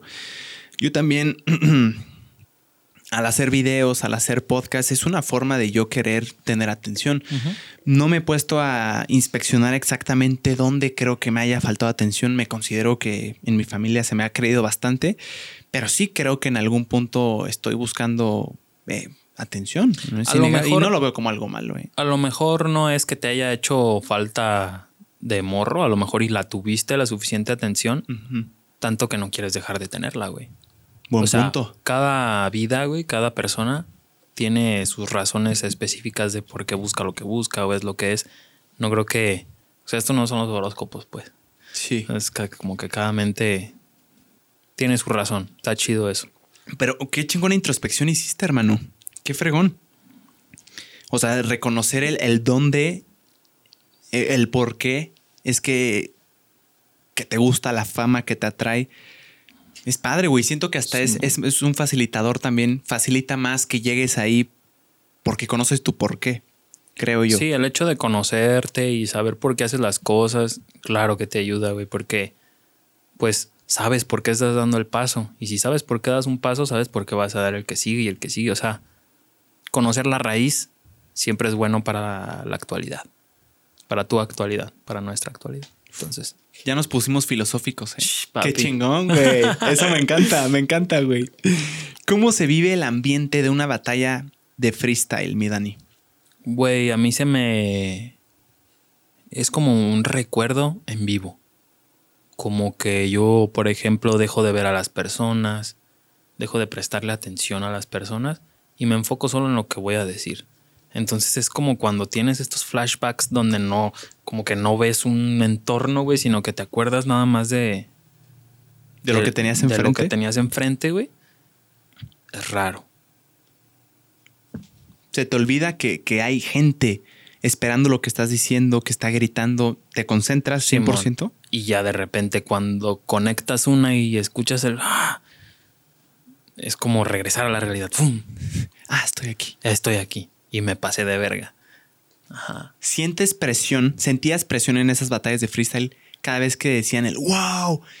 Y decir, güey, ahora lo voy a tener que superar ese wow o volver a hacerlo. No decepcionar. No, lo que sentí era liberación. Así como de verga, lo que dije tuvo un impacto. Mm. Gracias a Dios. Ya cuando me volví a tocar, era como puta otra vez. Ta, ta, ta, ta. Exacto. Ajá. Te daba presión. Simón, cuando la gente gritaba, güey, ahí, ahí me conectaba y otra vez regresaba el hecho de ver el entorno, disfrutar, güey. Y es muy explosivo, algo que en la música no está. A menos, güey, de que tengas al público cantándote la canción, pero siento que ni siquiera así, güey. O sea, acá es como si te festejaran un gol, güey. 100%. güey. Entonces, está chido, estuvo chido vivirlo y, y sigo de repente yendo a batallar sin cámaras. Este. A veces vendo shows a güeyes que hacen batallas de freestyle. Y es como de, ok, ¿cuánto vale Dani para que venga a freestylear? Ya no está freestyleando, güey, pero te vendo el show y hace una batalla. Chingue su madre. Mm. Ya viene en el paquete. Ajá, ya viene en el paquete, allá me buscan por el free y yo acá realmente pues veo la oportunidad, güey, de presentar mi música. ¿Quién quita? Mm. Graban un video y pum, se va a virar. ¿Quién quita? Nadie sabe qué va a pasar. Movimiento inteligente, hermano. Está chingón, güey. Buen Sí. movimiento ahí. Sé que te lo han preguntado, supongo que en cualquier entrevista, eh, podcast al que haya sido, pero me encantaría preguntártelo en vivo, hermano. ¿Cuál es la historia de esa rima mítica de Norma? De violar las normas. Ese día yo dije ya me voy a retirar. Fue el día que tomé la decisión. Bueno, no la tomé el mismo día, pero una semana antes que hablé con el organizador y así le dije, güey, me voy a retirar. Quiero ya darle más importancia a la música. Siento que ya he hecho un par de eventos en donde no me fui viral. Entonces eso me da a entender que a lo mejor este puede ser mi tercer evento sin ser viral y bye bye. O sea, como que ya ya pegué las, las, las rimas que iba a pegar. Ya fue Danny Flow Freestyler. Entonces ya es momento. Estaba esperando este momento para entonces meterle con toda la música. Ujú. Ok, va. Me llevan. Es en León, en la plaza donde tiré muchas rimas en otras ocasiones. Ujú. Me pongo la playera de León para hacer pues, como agradecimiento a, la gente. Y sale. Sale, o sea, yo pues no me la preparé, no, no, no la escribí, no. pues, fue algo que se me ocurrió, güey. No, o sea, dije, no. Norma es un nombre de una mujer y norma también significa reglas. Pum, improvisado, todo lo demás. Así es como yo me las pienso. Cuando el otro está rapeando, a mí se me ocurren como conceptos así. Por ¿Le ejemplo, dejas de poner atención Sí, para yo- tú pensar? yo casi nunca le pongo atención a menos de que ya llegue el contrincante a la cuarta barra, que es generalmente donde está el punchline, lo que hace a la gente pff, estallar si es que va a estallar o alocarse. Y si en las primeras tres no se me ocurrió nada a mí o así, la tercera, eh, la, perdón, cuando respondo trato de responderle la, la, la barra a él. Pero generalmente, güey, eh, trato de yo sacar, o sea, a mí me florece la idea independiente. Creo que es ahí donde entra la espontaneidad. es espontáneo, ¿verdad? Con ese. Ajá, según yo La sí. espontane- espontane- Espontaneidad, ¿no? Ajá. O Creo. lo espontáneo de Danny Flow. el, el hecho de no prestarle atención, sino de enfocarme en yo hacer reír a la gente o yo captar el, la atención de la gente. Porque en una batalla, a mí como contrincante me vales bien verga, güey. O sea, yo, mi batalla es con la gente, güey. Yo nunca jamás, güey, me metí a batallar con la finalidad de ganar. Nunca, nunca, güey. Me vale verga, güey. Lo único chido de ganar, pues que pasabas de ronda y podías rapear más. Entonces tenía yo más oportunidad de tener otro video viral. Mm. Pero si perdía o ganaba, la neta, sin cuidado, te metí, me tenía, güey. Y me tiene igual también si vuelvo a batallar. En el momento que dijiste esa rima de Norma, hermosa, por cierto, hermano, muy chistosa. En ese momento dijiste, ¿esto va a reventar a la gente que está aquí oyéndonos? ¿O dijiste es una rima más X? Dije, puede ser. Pero lo pensaba mientras lo, lo rapeaba, porque todo es muy rápido. Sí, sí. Sin embargo, güey, no fue. No, o sea, presencialmente no fue la rima que fue en internet, güey. Si tú buscas la batalla y la ves completa, no fue una rima tan gritada, güey. Yo la corté. Específicamente, güey. Donde se veía gritada, güey. Y así la subí. Y así se fue viral. Y así muchas, güey. Así muchas. O sea, hay muchas que en vivo no, no. Es que en ese momento, güey, en ese momento, bueno, la de Norma ya era Danny Flow, pues ya me estaba retirando. Pero las primeritas, güey, no fueron tan. Sí, hay una que otra, pues, pero hay muchas que están cortadas. Cortadas como para que no se vea que no me gritaron, güey. O sea, cortadas en la, en la, la rima que, que dijiste y luego viene el corte, pum, corte, a algo donde se alocan. Sí, o sea, Que no fue que en el momento no se alocaron así, pero chance en otra rima así y pum, la juntaste como haciendo parecer que esa No. rima lo causó. no, no, Ah, no, no, te no, refieres a eso. no me refiero a eso. Mm. Me refiero a que después de que tiras la rima, Ujú. hay gritos de un segundo, de dos segundos, de 15 segundos, güey. O sea, de- dependiendo la rima, es que tanto explota la gente, ¿sabes? Claro. Ok, si el video dura 15 segundos y a mí la rima duró nomás 10 y nomás se escuchan gritos perrones dos segundos, güey, pues no dejo los 15, güey. Le quito 3 segundos y la corto donde parezca que, o sea, a ti te da a entender si no sabes, güey, que siguieron gritando, ¿sabes? Mm, que fue un la, cor- la corto en el madrazo, güey, ¿sabes? Entonces, ajá, esa fue mi técnica, güey. Porque al principio yo, yo subía mis videos, güey. En Irapuato, pues ciudad chica, no, no grababan los eventos, güey. A veces sí, a veces no, pues. Claro. Muchos de los videos virales son grabados con mi mismo celular y subidos desde un perfil De otra persona. de Danny Flow, pero como de otra persona. De hecho, mi página se llamaba Contenido Danny Flow. Ok. Y en las descripciones o así, hablaba de mí como tercera persona. Danny Flow lanza rima en tercera. Ja, ja, ja, se pasó de verga. Pum. Ah, güey, inteligente. Eres un genio del marketing, güey. No, neta. O sea, es, es una habilidad, güey, eso de, de cortar para que parezca que fue más madrazo, que sí lo fue, pero hacerlo más rápido para el clip.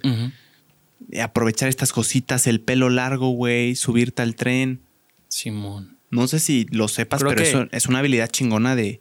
Pero es una habilidad que solamente empleo en mí, güey. O sea, por ejemplo, a mí no me gusta hacer marketing si no es para mí. O sea, como Mm. que a mí me motiva mucho el hecho de ser yo el producto. Me encanta, güey. Está chingón eso, ¿eh? Simón. Lo estás aplicando en ti. Sí. El beneficio es para ti. Era como mi propio equipo, ¿sabes? Sí, sí. ¿Cuáles fueron tus rimas más míticas, más icónicas, mi Danny Flow? Me La- encantaría recon- em, Recapitular. recapitularlas. Simón. La primera, güey, fue la del mago. ¿La has visto? Me suena. Mira mi dedo. El mago lo hizo de nuevo. sí, Ajá. claro, güey. Esa fue la primera, la primera. Y eso fue, eh, fue mi tercer evento contando la del... La de las alitas. La de las alitas, güey. Fue mi, mi, mi tercer evento. Entonces, ahí fue cuando dije, verga, güey. O sea, tuve un crecimiento que obviamente fue una idiotez, güey. O sea, mi, no nada más lo que dije, sino mi manera de rapear fue tan de inexperto, güey. yo no conocía esto de, de las métricas y cosas como habilidades dentro del freestyle al momento de, de, de hacer freestyle. O sea, existen cosas como los calambures, que son... Yo tiré uno últimamente que dice algo de TV Azteca en una línea y luego la que sigue es algo de TV, o sea, de que TV Azteca, ¿me entiendes? Ah. Por ejemplo, hay muchas cosas así, muchas habilidades. Yo, yo era muy bruto, güey, yo no conocía nada. Recuerda que yo no consumía el freestyle. Em, entonces fue tan, fue tan pendejo, güey, que, que, güey, hizo enloquecer a la gente, güey. Güey, está buena. Pero tenía que crecer. un- o sea, tenía que agarrar cierta habilidad después, porque si no me iba a quedar como una MC dinero, güey. Que fue una, fue una pendejada en su momento, pero ahí, ahí quedó, güey. Mm. Y ya cada vez que, que, que otra vez sale a cuadro, pues es buscando esa. Pues esa interpretación sin, de- sin conocimiento. Mm. Entonces yo, yo quise crecer un poco más porque dije, güey, no mames, ahí, aquí sí explotó la gente, güey. La del mago la hizo La de del mago que fue mi primer video viral. Ahí explotó en internet y en vivo y no mames, fue una locura, güey. Está buena, güey. Porque ¿Qué- el qué público, el, el público, para mí, el público no era freestyler, güey. O sea, fue en el centro, estaban los freestylers, Mm. acompañantes de freestylers y señoras con niños que iban pasando, señores, morrillos que venían, que, que no, o sea, ajá, güey. Público Entonces, en general. como ese público no conoce de métricas y de calambures, etcétera, pues, eh, o sea, les pareció muy cómico, güey. Sí. Y es muy gracioso. Sí, sí. Luego de esa, la de la de Electra, güey. Que esa fue una, o sea, fue el siguiente evento. La de Electra, ¿Cómo fue esa de Electra? esa. ¿Te acuerdas? Sí, le dije, tu mamá es tan hija de perra que se pone a ver las novelas afuera de Electra. Eso fue mi remate. Ok. Ese fue mi punchline. Y esa también reventó en vivo, pero reventó todavía más en internet. Y ya de ahí, ya de ahí vinieron más, ya no me acuerdo. Pero ya, ya, ya no fue como una en tanto tiempo, sino que fue como una lluvia. Ahí ya, ya tenía la atención, ¿me entiendes? Con esa de Electra me, me llegó atención de todos lados. güey. La de, la, la de las normas fue después de Fue en mi despedida la de... La de Ya hasta el final, literal. O sea, Sí, sí por- dijiste. esta, esta del mago fue en noviembre del 2019, por ahí. Y, y mi despedida fue en diciembre del año que... O sea, fue un año como... Un año, tres meses, algo así de freestyle. No fue demasiado, güey, para, para llegar a ese nivel de viralidad. No, pues la viralidad No. fue al principio, güey. Yo empecé en noviembre y antes de que acabara el 2019 yo ya era viralote, güey. Mames, qué locura, En enero todavía prr, me fui más, güey. Qué locura, güey. Sí, qué locura. Qué chingón. Qué chingón, güey. la También hay una de Venga la Alegría, ¿no? Que dices también algo como Televisa, Venga la Alegría. Después de la de Electra me llevan a León, donde me despedí, pero para un primer evento. Y ahí salieron un chingo. Un chingo, güey, porque ahí era viralito, güey. Entonces ahí ya la gente me veía diferente. Y era como de, ah, este güey ya tiró la del mago y la de Electra. ¿Las has visto? Tienen millones de views en Face. Entonces llegué a tirar y la gente ya estaba como viéndome, esperando que yo dijera una pendejada, güey. Y afortunadamente me salieron muchas pendejadas, güey, ese día. Eres una máquina de, de hacer rimas, güey, chistosas. Pero ha habido eventos en donde voy y decepciono, güey. O decepcioné. Después de ese me llevaron a, a- a otro, creo que en Aguascalientes. No, en Aguascalientes también me fue bien.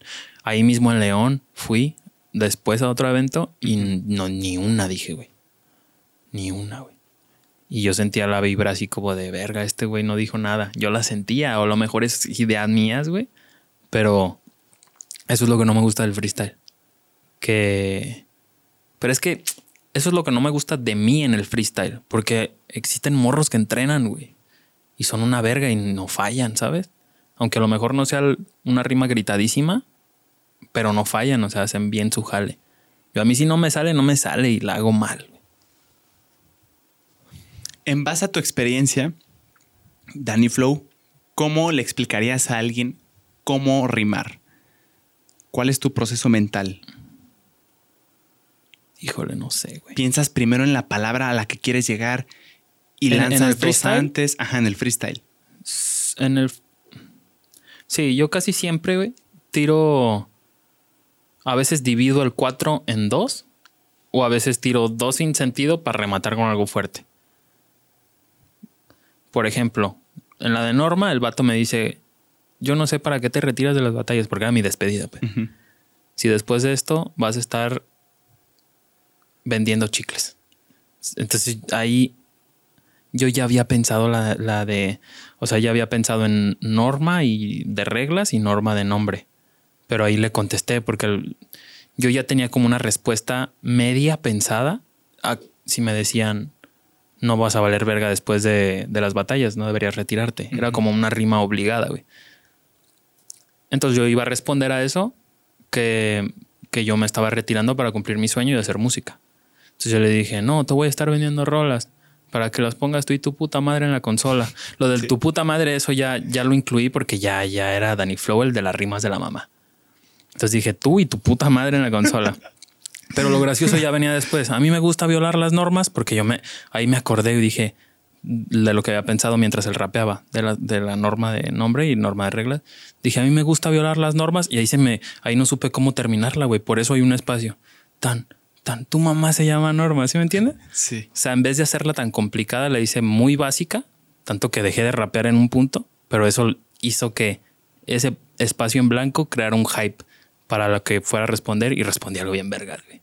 O sea, está chido, güey. La neta quedó vergas eso. Como un timing perfecto, güey. Sí, Esa mo. pausita que expectativa. ¿Qué va a decir? ¿Qué va a decir? ¿Por dónde se va a ir?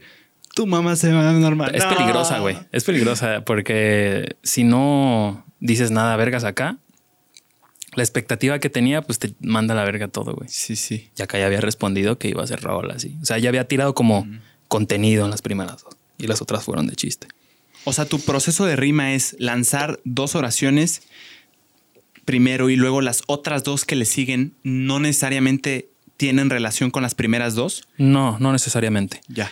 Eh, no, no necesariamente. A veces iban de la mano, como que voy dándole sentido para rematar. Como en esa de. Bueno, en e- esa sí está como fragmentada. Porque acá primero le respondo y, y después tiro una pendejada. Pero hay veces que me hacen envergar y contesto las primeras dos fuerte y ya después digo cualquier pendejada. Pero ahí paro la batalla, güey. O, o mi objetivo es parar la batalla en las primeras dos. Está raro.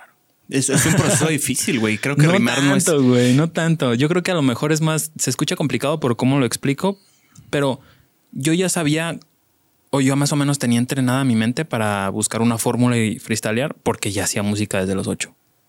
Entonces, estructuralmente hablando, mis conocimientos de cómo hacer un cuatro, güey, pues ya me... ¿Qué es un cuatro, Dani? Perdón la ignorancia. Un cuatro, pues es el... Bueno, los corridos, por ejemplo, son tres. Tres, tres. es- ¿Versos? Tres versos, güey. Tres es, es como un timing. Tac, tac, tac, tac, tac, tac, tac. Y en el freestyle siempre pues son cuatro barras, güey.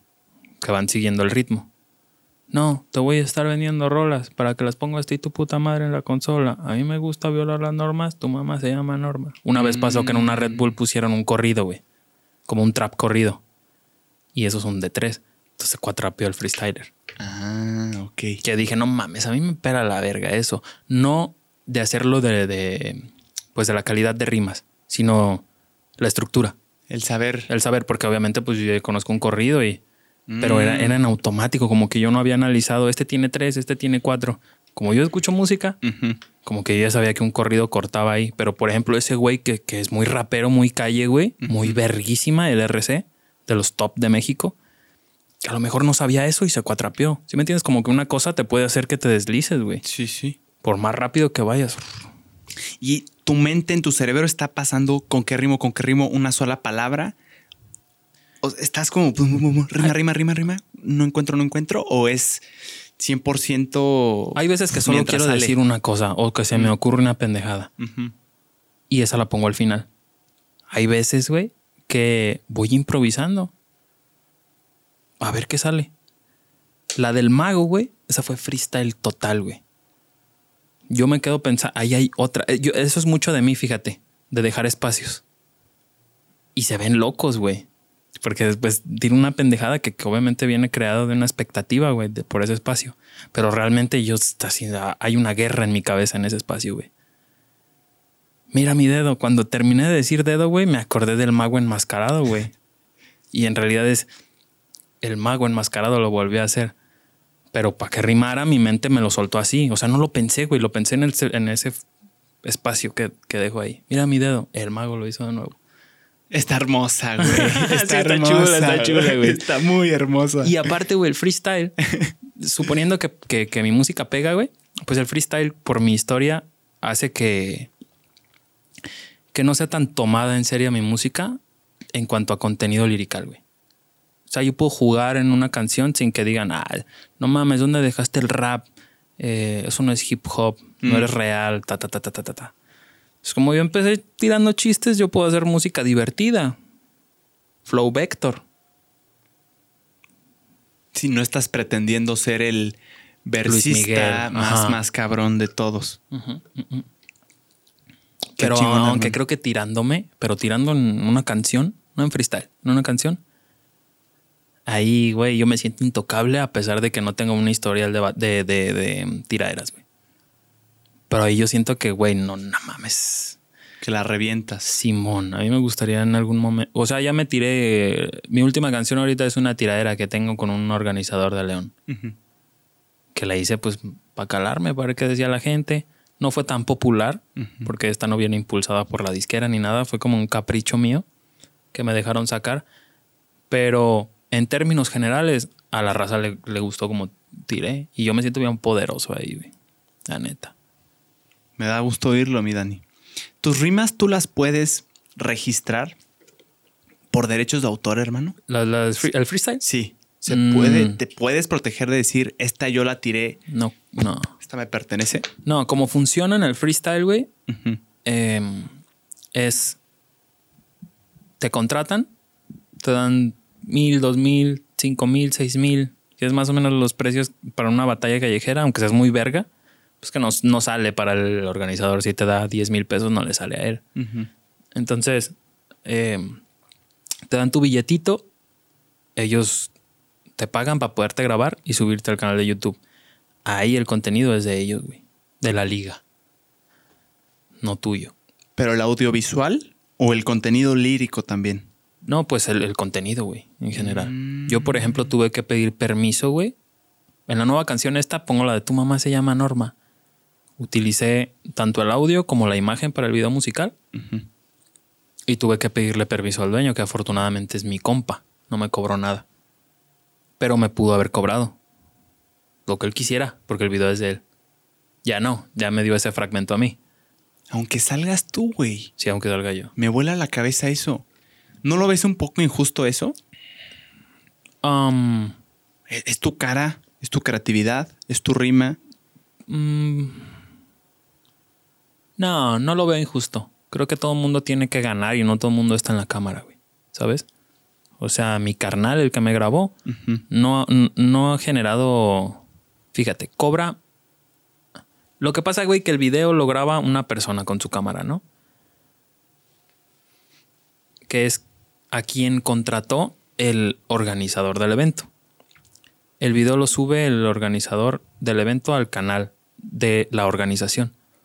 Pero en este caso, güey, el video lo subieron primero al canal del que graba. Lo subió él, subió una recopilación ese mismo día, creo.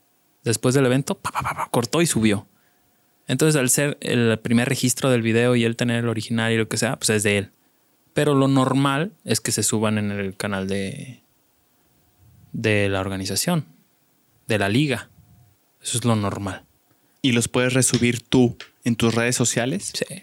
sin pedir permiso. Sin pedir permiso. Ya. De hecho, puedo incluso generar dinero con él a reserva de que él diga no, güey, a la verga.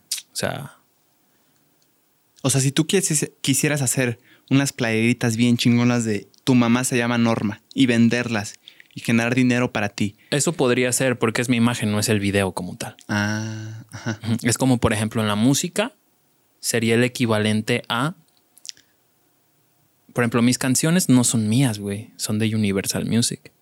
Pero yo puedo dar shows en donde cante esa canción y ganar el dinero de los shows. 100% para ti. Pues depende de cómo yo tenga mi trato con mi equipo de trabajo, que es mi manager, mi DJ.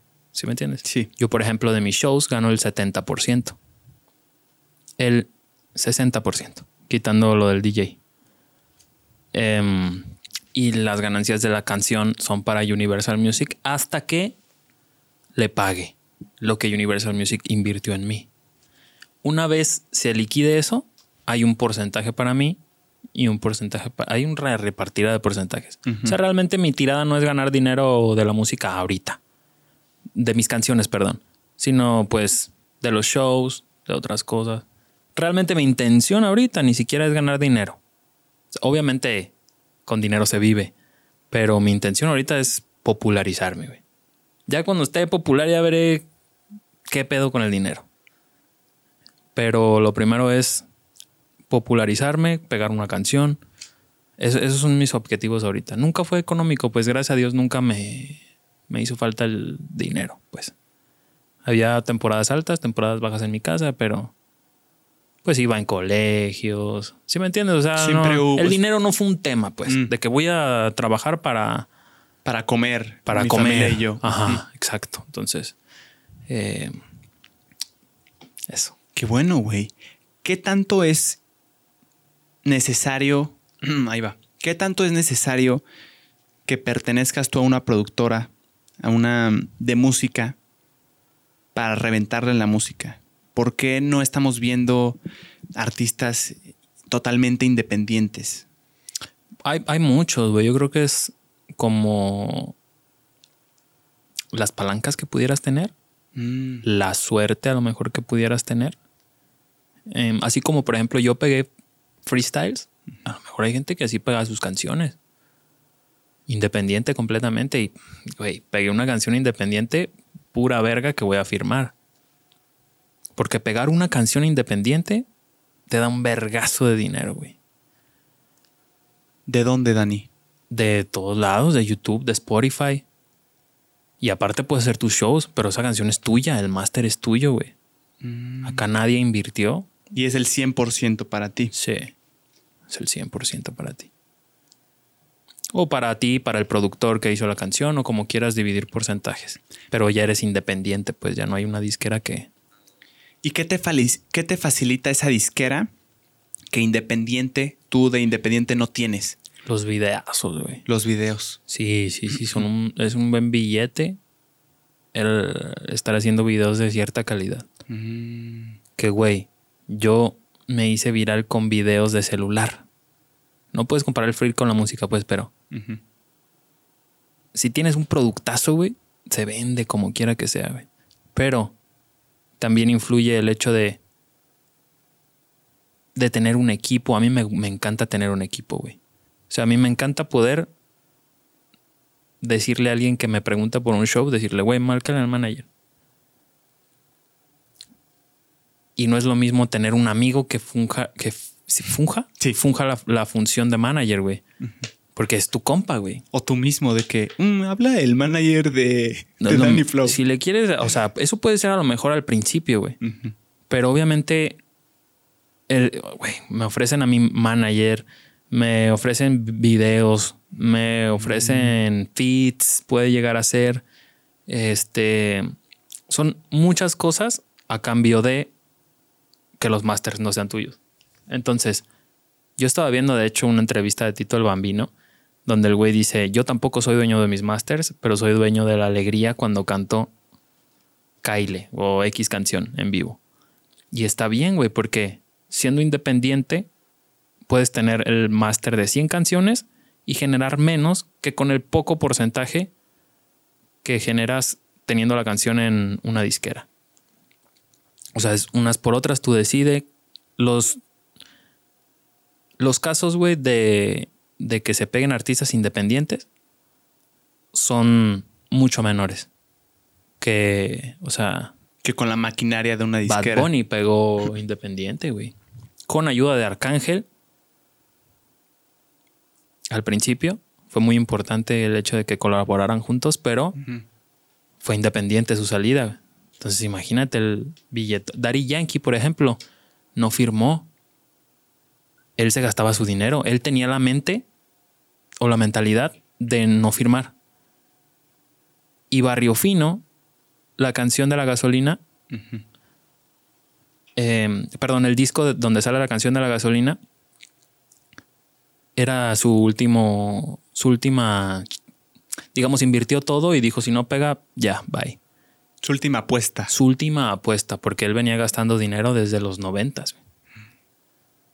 Entonces, pues le pegó y ahora es el patrón del reggaetón, ¿no? Y la historia está ahí. Y la historia está ahí, por ejemplo, pero eso es un caso entre miles. Bad Bunny es un caso de entre miles.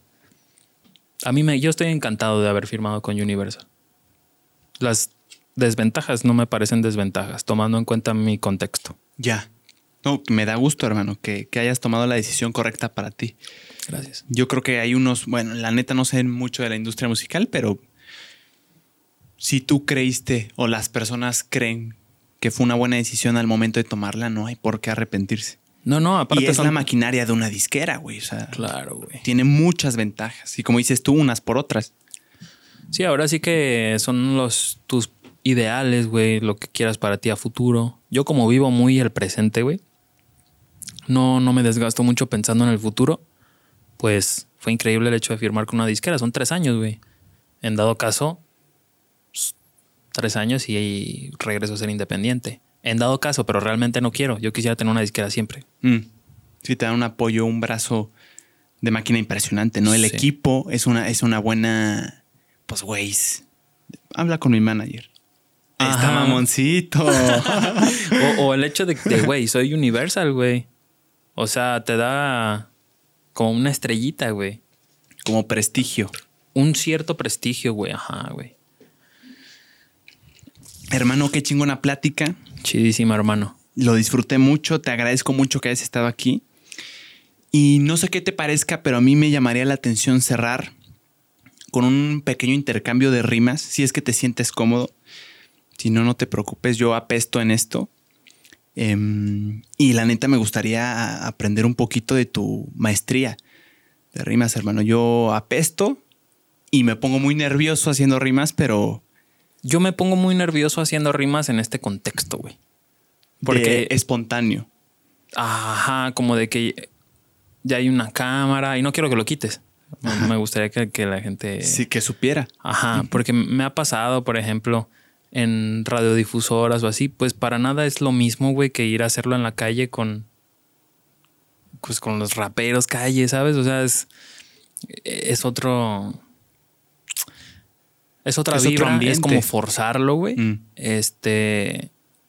Y sí lo he hecho en, en alguno que otro podcast, pero no me siento. Cuando veo los podcasts y llega esa parte, mejor le brinco, güey, porque sé que es- da hasta como un poco de grinch.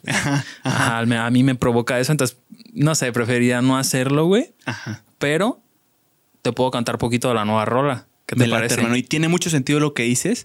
Y qué chingón que lo expliques porque 100%, güey. Es como poner a alguien en el spot. Como de, a ver, haz lo tuyo.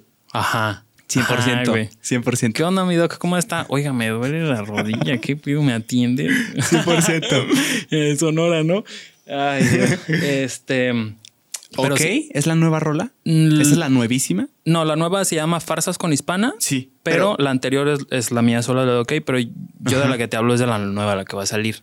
Ay, perro. Ye, ye, ye, ye. Chingón. Chingón, te la ¿Y tiro. ahí te sientes cómodo? No te quiero incomodar. Súper cómodo. Sí, venga. Solo déjame poner la, la, El- base, la base. Porque como no ha salido, no. Pues no la tengo ensayada ni nada, ¿sabes? Apenas ando viendo lo del video y eso. Chingón. Pero con la base, la base te la tiro, mira. Mm. ¿Ya la tiro? Cuando tú quieras. Ok. Primero, ¿cómo se llama, hermano? Se llama Trépate tú. Contexto. Se escribe. Trépate 2. O sea, es nada más creatividad en el título. Trépate tú, de tú en inglés. Y en esta canción es donde tengo lo de tu mamá se llama Norma. Ok. Ajá. ok. Este, igual ahorita te pongo un pedacito de eso. Dale. Pero si quieres te rapeo, ¿va? Trépate un poco, me prendita de roco. Con esos melonazos ni siquiera me enfoco. Para darle a de los. Ah, la cagué. otra, otra vez. Mira, espérame. Trépate un poco, me prendiste de roco. Con esos melonazos ni siquiera me enfoco. Para darte a ti a todas las fuerzas convoco. Yo te quiero mucho, baby, pero pues tampoco bueno. Al final y sí, solo un poquito quería sentir. Maldita sea, tú eres mis ganas de vivir. Te doy bélico como le doy al beat. Si se parte la Unión Europea, te la vuelvo a unir. Es Danny Flow, el capitán urbano. Nueva. Siempre me actualizo, por eso lo mío revienta. No conoces este flow, sal de tu cueva. Y a mí nadie me escribe. Es mía la libreta. En la calle se ven más pistolas que en la policía. Y se fue, papi. Es Ah, nueva, es nueva, es nueva, es nueva. Todavía no me la, todavía no la domino bien. Qué Sale hasta el chingón, hermano. 27, güey. Se oye con mucho flow. Ajá, mira, te voy a poner el pedacito ese Ajá. de la, de donde ven. Ajá, aquí mira.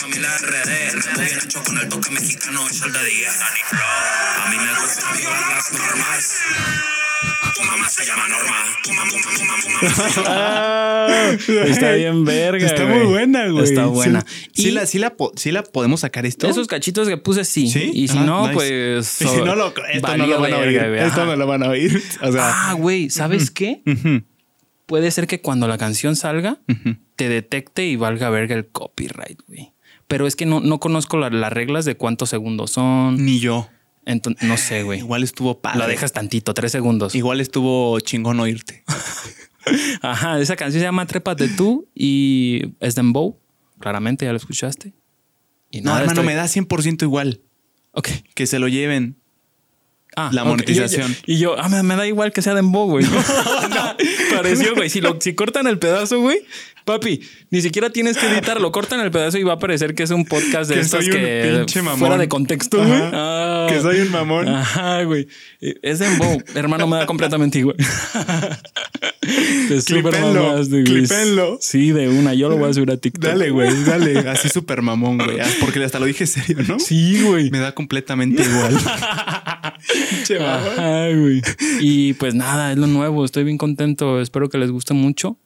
Chingón. Ah, te iba a decir. Perdón, nada más antes. Le decía lo de.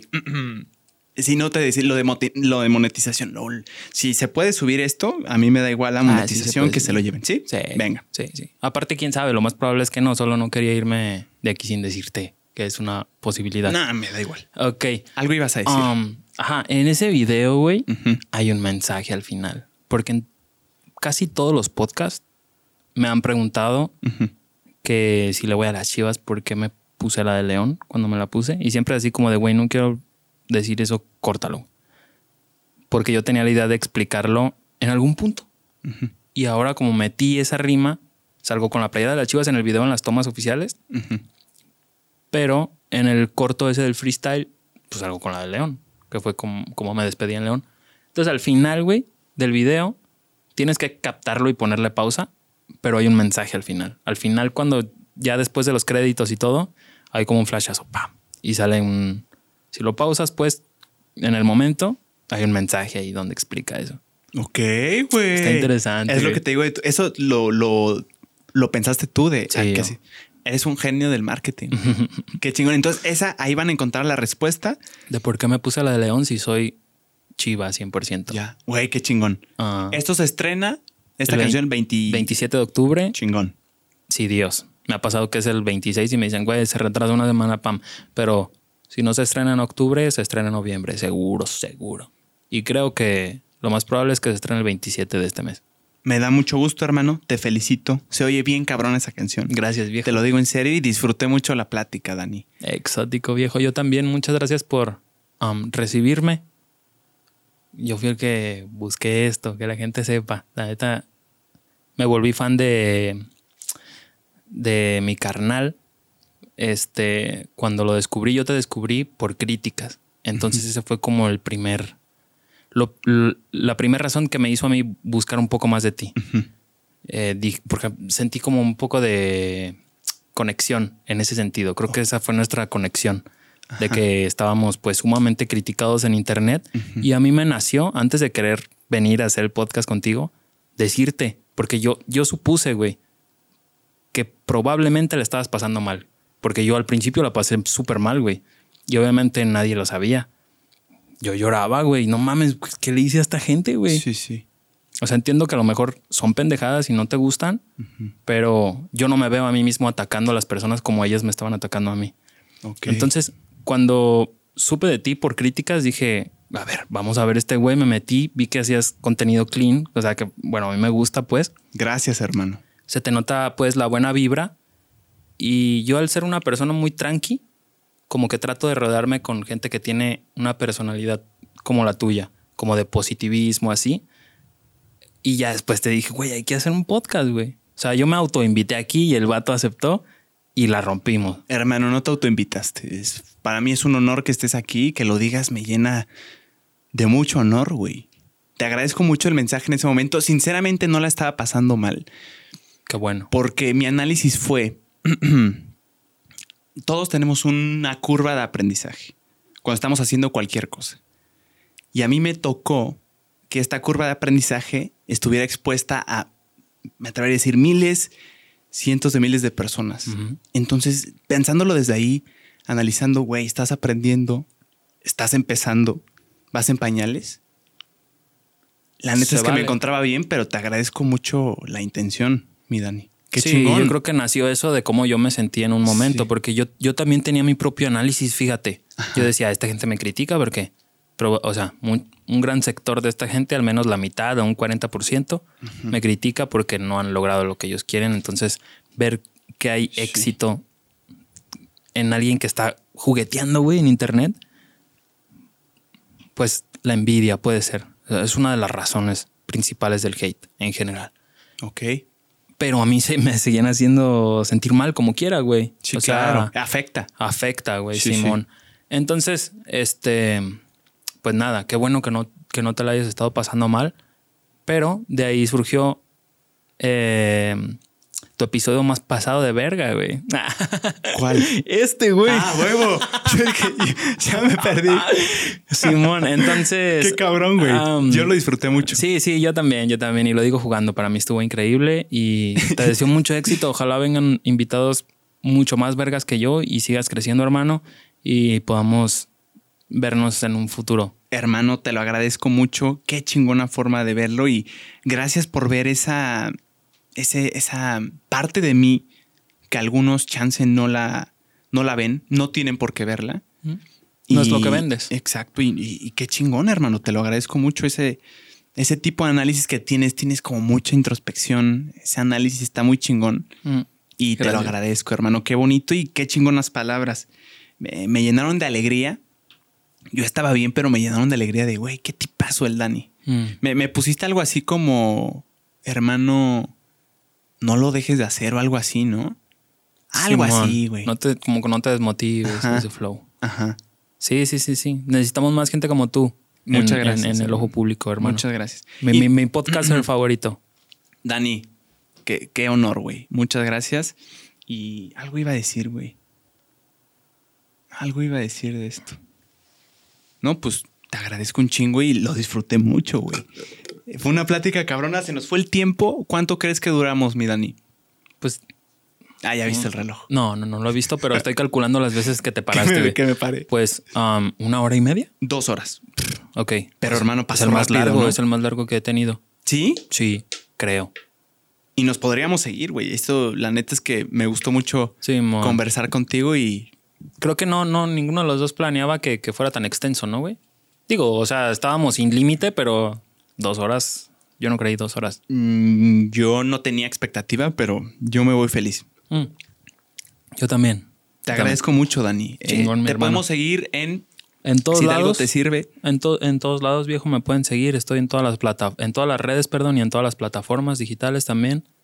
Em, la única que no uso es Twitter, pero igual ahí estoy. Si quieren seguirme, pues adelante. Y, y nada, nos vemos por ahí. Los links van a estar aquí. Te agradezco mucho otra vez, hermano, que hayas venido hasta acá, a Querétaro, a, a a nuestras, mis tierras, tus tierras también, Simón, muchas a gracias. grabar y estuvo muy chingón. Sí, Querétaro, chingón. No conozco mucho de Querétaro, pero em, lo que conozco, albergazo para No, que y se vengan. Y dicen al- que es una ciudad segura, ¿no, güey? Sí. Y ya vendrás al estadio Corregidor, hermano, a dar tu, tu primer show. Y Dios mediante. Uno de mis sueños es llenar el estadio Irapuato, ¿Cuántos le caben? como 30. A su madre. Imposible. 30 no es, más los de los, pues obviamente los que vayan en el pasto, güey. ok. Yo creo que unos 50, güey. No, No, mames. ¿cuánto le cabe a un campo? A, un- a- o sea, a la parte de quién sabe, güey. Chingao, soy malo en esos cálculos, güey. Nada más sé que el Azteca creo que le caben 100 mil, Ah, pero, esa pero no madre. sé si sea una, una buena referencia. Sí, Güey, no, no, más no de creo. 10 mil es una, es una locura. Sí, sí, 10 sí. mil ya es una locura, 5 mil también. Por acá te, te estaremos viendo. Simón, mi hermano, nos vemos muy pronto. Si no es en el estadio, pues va a ser en un antro, en algún lugar y voy a venir a reventarla. Y cuando se llene el estadio también vas. Y, huevo. Mi hermano, A aquí huevo, tienes, un, aquí tienes un amigo viejo. Me, me gusta mucho tu personalidad, aunque no te conozco mucho, pero estoy abierto a, a hacer una relación de amistad, si Hermano, te parece. Ante las encantado. cámaras, WhatsApp. Sí, ¿quieres ser mi amigo? Si quiero. A huevo. Qué chingón, Dani. Muchas gracias a ustedes que oyeron, que lo estuvieron viendo, que fueron testigos de esta conversación. Que estén muy bien. Les mando un abrazote. Suscríbanse, denle like, comenten si quieren. Bye. Bye. Ay, qué hermoso. Pasado de verga, viejo.